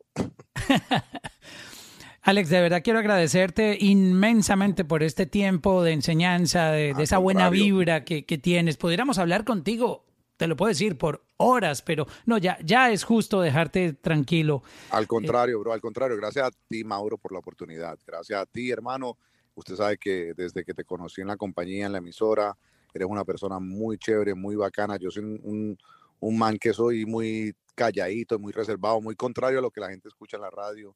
Mauro les puede decir que yo siempre ando calladito cuando camino por los pasillos, salgo de hacer mi trabajo, me monto en mi carro y me voy. Y siempre saluda, ¿para qué? a todo el mundo. saludo, Más saludable que un caldo de papa, sí.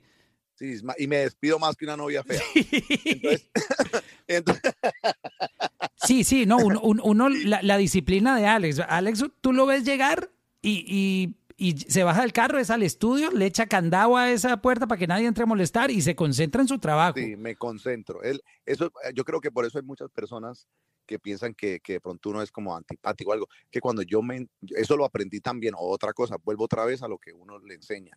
Eso lo aprendí yo del, del- del de los locutores, eh, de los pioneros que me enseñaron. Cuando usted está haciendo su programa de radio, usted tiene que estar concentrado y entregado a ese mundo, porque recuerda que tú estás solo en una cabina con un micrófono y estás hablando solo.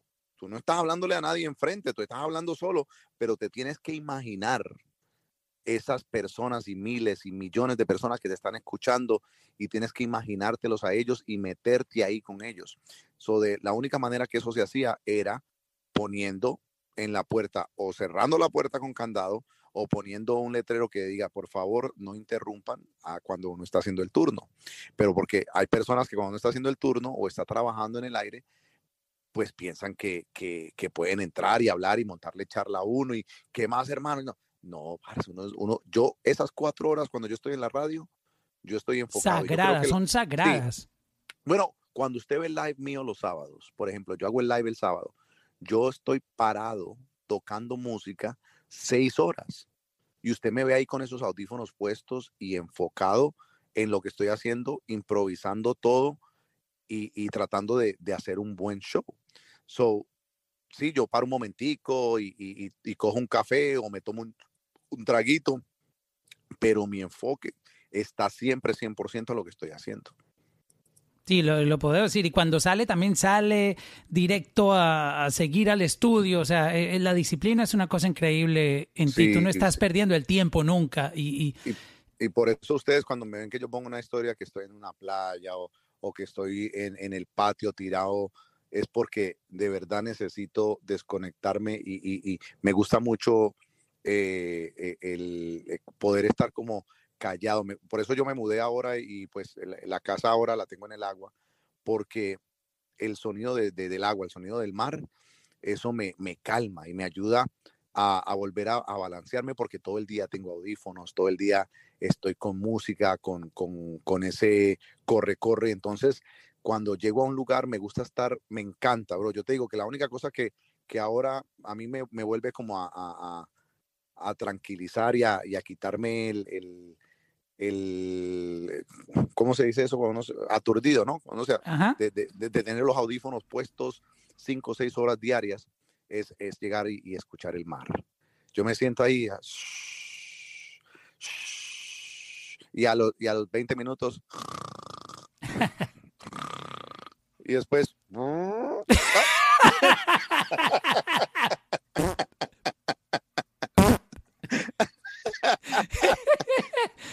Oye, ay. Alex, la, la última pregunta que te quiero hacer antes de terminar. ¿Por qué el artista no le ha ganado al DJ? Eh, se, Uy, ¿cómo se- así? se nota que, que tú ya hiciste, em, este, digamos económicamente, no sabemos tus estados financieros, pero pongámonos a especular que tú, que tú realmente se nota que trabajas por pasión, por el amor y el turno de radio, es que lo que quiero que la gente entienda es esto, que el, el compromiso de tener que estar todos los días a las 11 de la mañana, eh, después de, de que hayas estado en el estudio por la noche hasta tarde, o, o Sí. tú sabes, eh, eh, tú estás en un, Es en, un momento de la vida que tú puedes dormir siquiera hasta la una de la tarde, pero tú no Sí. dejas ese turno de locutor, ese respeto por, E- por la es radio. El amor, es el amor que uno le tiene a, su carrera, a su trabajo y el respeto. Te, te cuento esto y, y con esto pues yo creo que, que ya yo creo que te digo, te digo todo y de dónde yo aprendí esa parte de, de- de- de lo que hago hoy en día. yo una vez le, le, le pregunto a una persona cerca a Jennifer López, ¿no? Eh, que yo conozco y le digo, hermano, pero si ella tiene todo el billete del mundo, Y ella se levanta a las 6 de la mañana a trabajar y tiene una agenda hasta la medianoche y no para. Y ella no necesita hacer eso. ¿Por qué ella sigue haciendo eso? Y me dijo, me dijo, Alex, es la pasión por lo que ella hace. Porque ella ya no, o sea, olvídese del dinero. Ella lo hace porque es lo que ama hacer. Yo una vez cogí un, un tiempo de descanso, cogí, me parece que fueron dos o tres semanas de descanso. Y dije, ok, me voy a comprar una casa frente al mar y lo voy a coger suave. Hermano, a la, a la semana, no le niego, a la semana, yo decía, pero Dios mío, yo me estoy volviendo loco. Yo, yo ¿qué hago? Estoy, quería, me, me picaba todo, me picaban los, los dedos, me picaba la boca. O sea, yo quería trabajar porque es lo que, lo que yo amo y trabajar en lo que yo hago. O sea, entonces ya mi, mi, esposa me dijo, ya yo sé, ya yo sé, papi, que usted hay que sacarlo de esa cabina ya cuando usted ya no pueda más, porque es, es lo que usted ama y lo que usted adora hacer, aparte pues de, de su familia y de, y de, y de, y de estar con mi, con mi familia, pero es lo que tú amas hacer, es tu pasión, es tu carrera. Y pues yo le doy gracias a Dios todos los días por dejarme haber, dejarme tener, eh, eh, hacer lo que yo amo, trabajar en lo que yo amo. Eso, eso es, yo sé que eso es el sueño casi de todas las personas, es poder decir, yo trabajo en lo que yo amo, porque cuando tú haces eso, no es trabajo. Yo, para mí eso no es trabajo, para mí es, es como respirar, eso es como mi, ¿me entiendes? ¿Y el billete llega luego? No, pues Llega. gracias a Dios, gracias a Dios, hermano, como le dije, yo desde, desde los 10 años estoy trabajando y yo siempre he luchado por las cositas y siempre he sacado mi platica, la he invertido, he comprado aquí, he comprado allá, he hecho mis cositas. Y seguimos, y seguimos. El, el dinero al fin del día, hermano, cuando usted pues trabaja con el corazón y trabaja muchos años, tarde que temprano le va a llegar su billetico. Lo que sí les puedo decir a, a los que trabajan es, es inviertan, inviertan su platica en, en, en bienes raíces. Eso siempre es bueno, ¿no? Comprar bienes raíces es muy bueno. Eh, lo de los carros y todas las huevonadas, eso es lo peor, porque eso, eso es botar la plata. Te lo digo yo porque yo he botado mucha plata en carros. He botado mucha plata en carros. Si, si le digo el- la, la cifra más o menos, usted me va a decir, Ale, usted está loco. Yo he botado mucha plata en carros. y- Suéltela, y- y- suéltela. no, no, no, yo no lo, no lo voy a decir. Pero, pero, pero sí, o sea, lo que le digo a la gente, sí, dese sus gustos y disfrute, pero invierta la platica, invierta en un negocito. Las bienes raíces yo creo que es lo mejor porque es lo que yo he visto, que usted compra una casita y, o sea, también tiene que saber comprar, obvio no va a comprar alto, pero invierta en una casita que, que le, que le salió a buen precio y a los cuatro o cinco años la vende y así, ¿sí me entiendes? Eh, bienes raíces es muy, buen, muy buena manera de invertir el dinero. Alex, Dios te bendiga eh, por inspirarnos, por eh, esta historia tan increíble que lo único que nos deja son ganas de, de luchar también nosotros por, por lo que queremos, por, por trabajar sin descansar, este, mantener esa disciplina y, y bueno, eh, imagínate con, con la respuesta que tú nos voy con los das. shoutouts, voy con los shoutouts, voy con los shoutouts. Dale, dale, dale. DJ Ricky Trio 5, un saludo para Hater, eh, un saludo para Ed, para Noeli, para Laura, para Nandi, para Alexa, para Kathy, para Johanna, para Lili, para Carlos, para Diana, para Dímelo, para el Chino, para Andrés, para Jolie, para Am- Amén, Amén, Amén, para Pierre y para todos ustedes. Mauro, muchísimas gracias, hermano. Y por favor, no se le olvide mandarme el cheque mañana, porque fue, fue, lo puse a trabajar dos horas, tres, casi tres horas extra aquí, Alex. no se preocupe, hermano. Usted sabe que por usted lo que sea. No, no, de verdad, es un honor, de verdad que yo estoy aquí fascinado y, y Dios te bendiga, gracias por tu tiempo y, y esto queda para la historia, menos mal lo grabé. Ay, Dios, ay, Dios, ay, Dios. Discúlpenme cualquier cosa mala que yo dije, no fue mi intención. Desde ahora pido disculpas. Gracias, mi bro, gracias. Gracias, mi bro, y gracias a todos ustedes por estar aquí, saludos a Pierre también, este, voy a cerrar el room y hemos tenido um, a un grande aquí con una historia increíble, Alex Sensation, de Radio Personality Artista Global, mi hermano. Cierra tú el room, eh, despídelo tú, Alex. Bueno, hermano, ahora sí puedo llegar y hacer el 71 en la casa. Muchas gracias a todos y ya saben, para adelante, siempre, siempre hacia adelante. Eh, nada es imposible en la vida. O sea, las cosas son difíciles, tampoco es fácil. A veces es fácil, a veces no, pero nada es imposible. Luchen por sus sueños y Dios los bendiga. Check-in, check-in, Mauro. Check-in, check-in.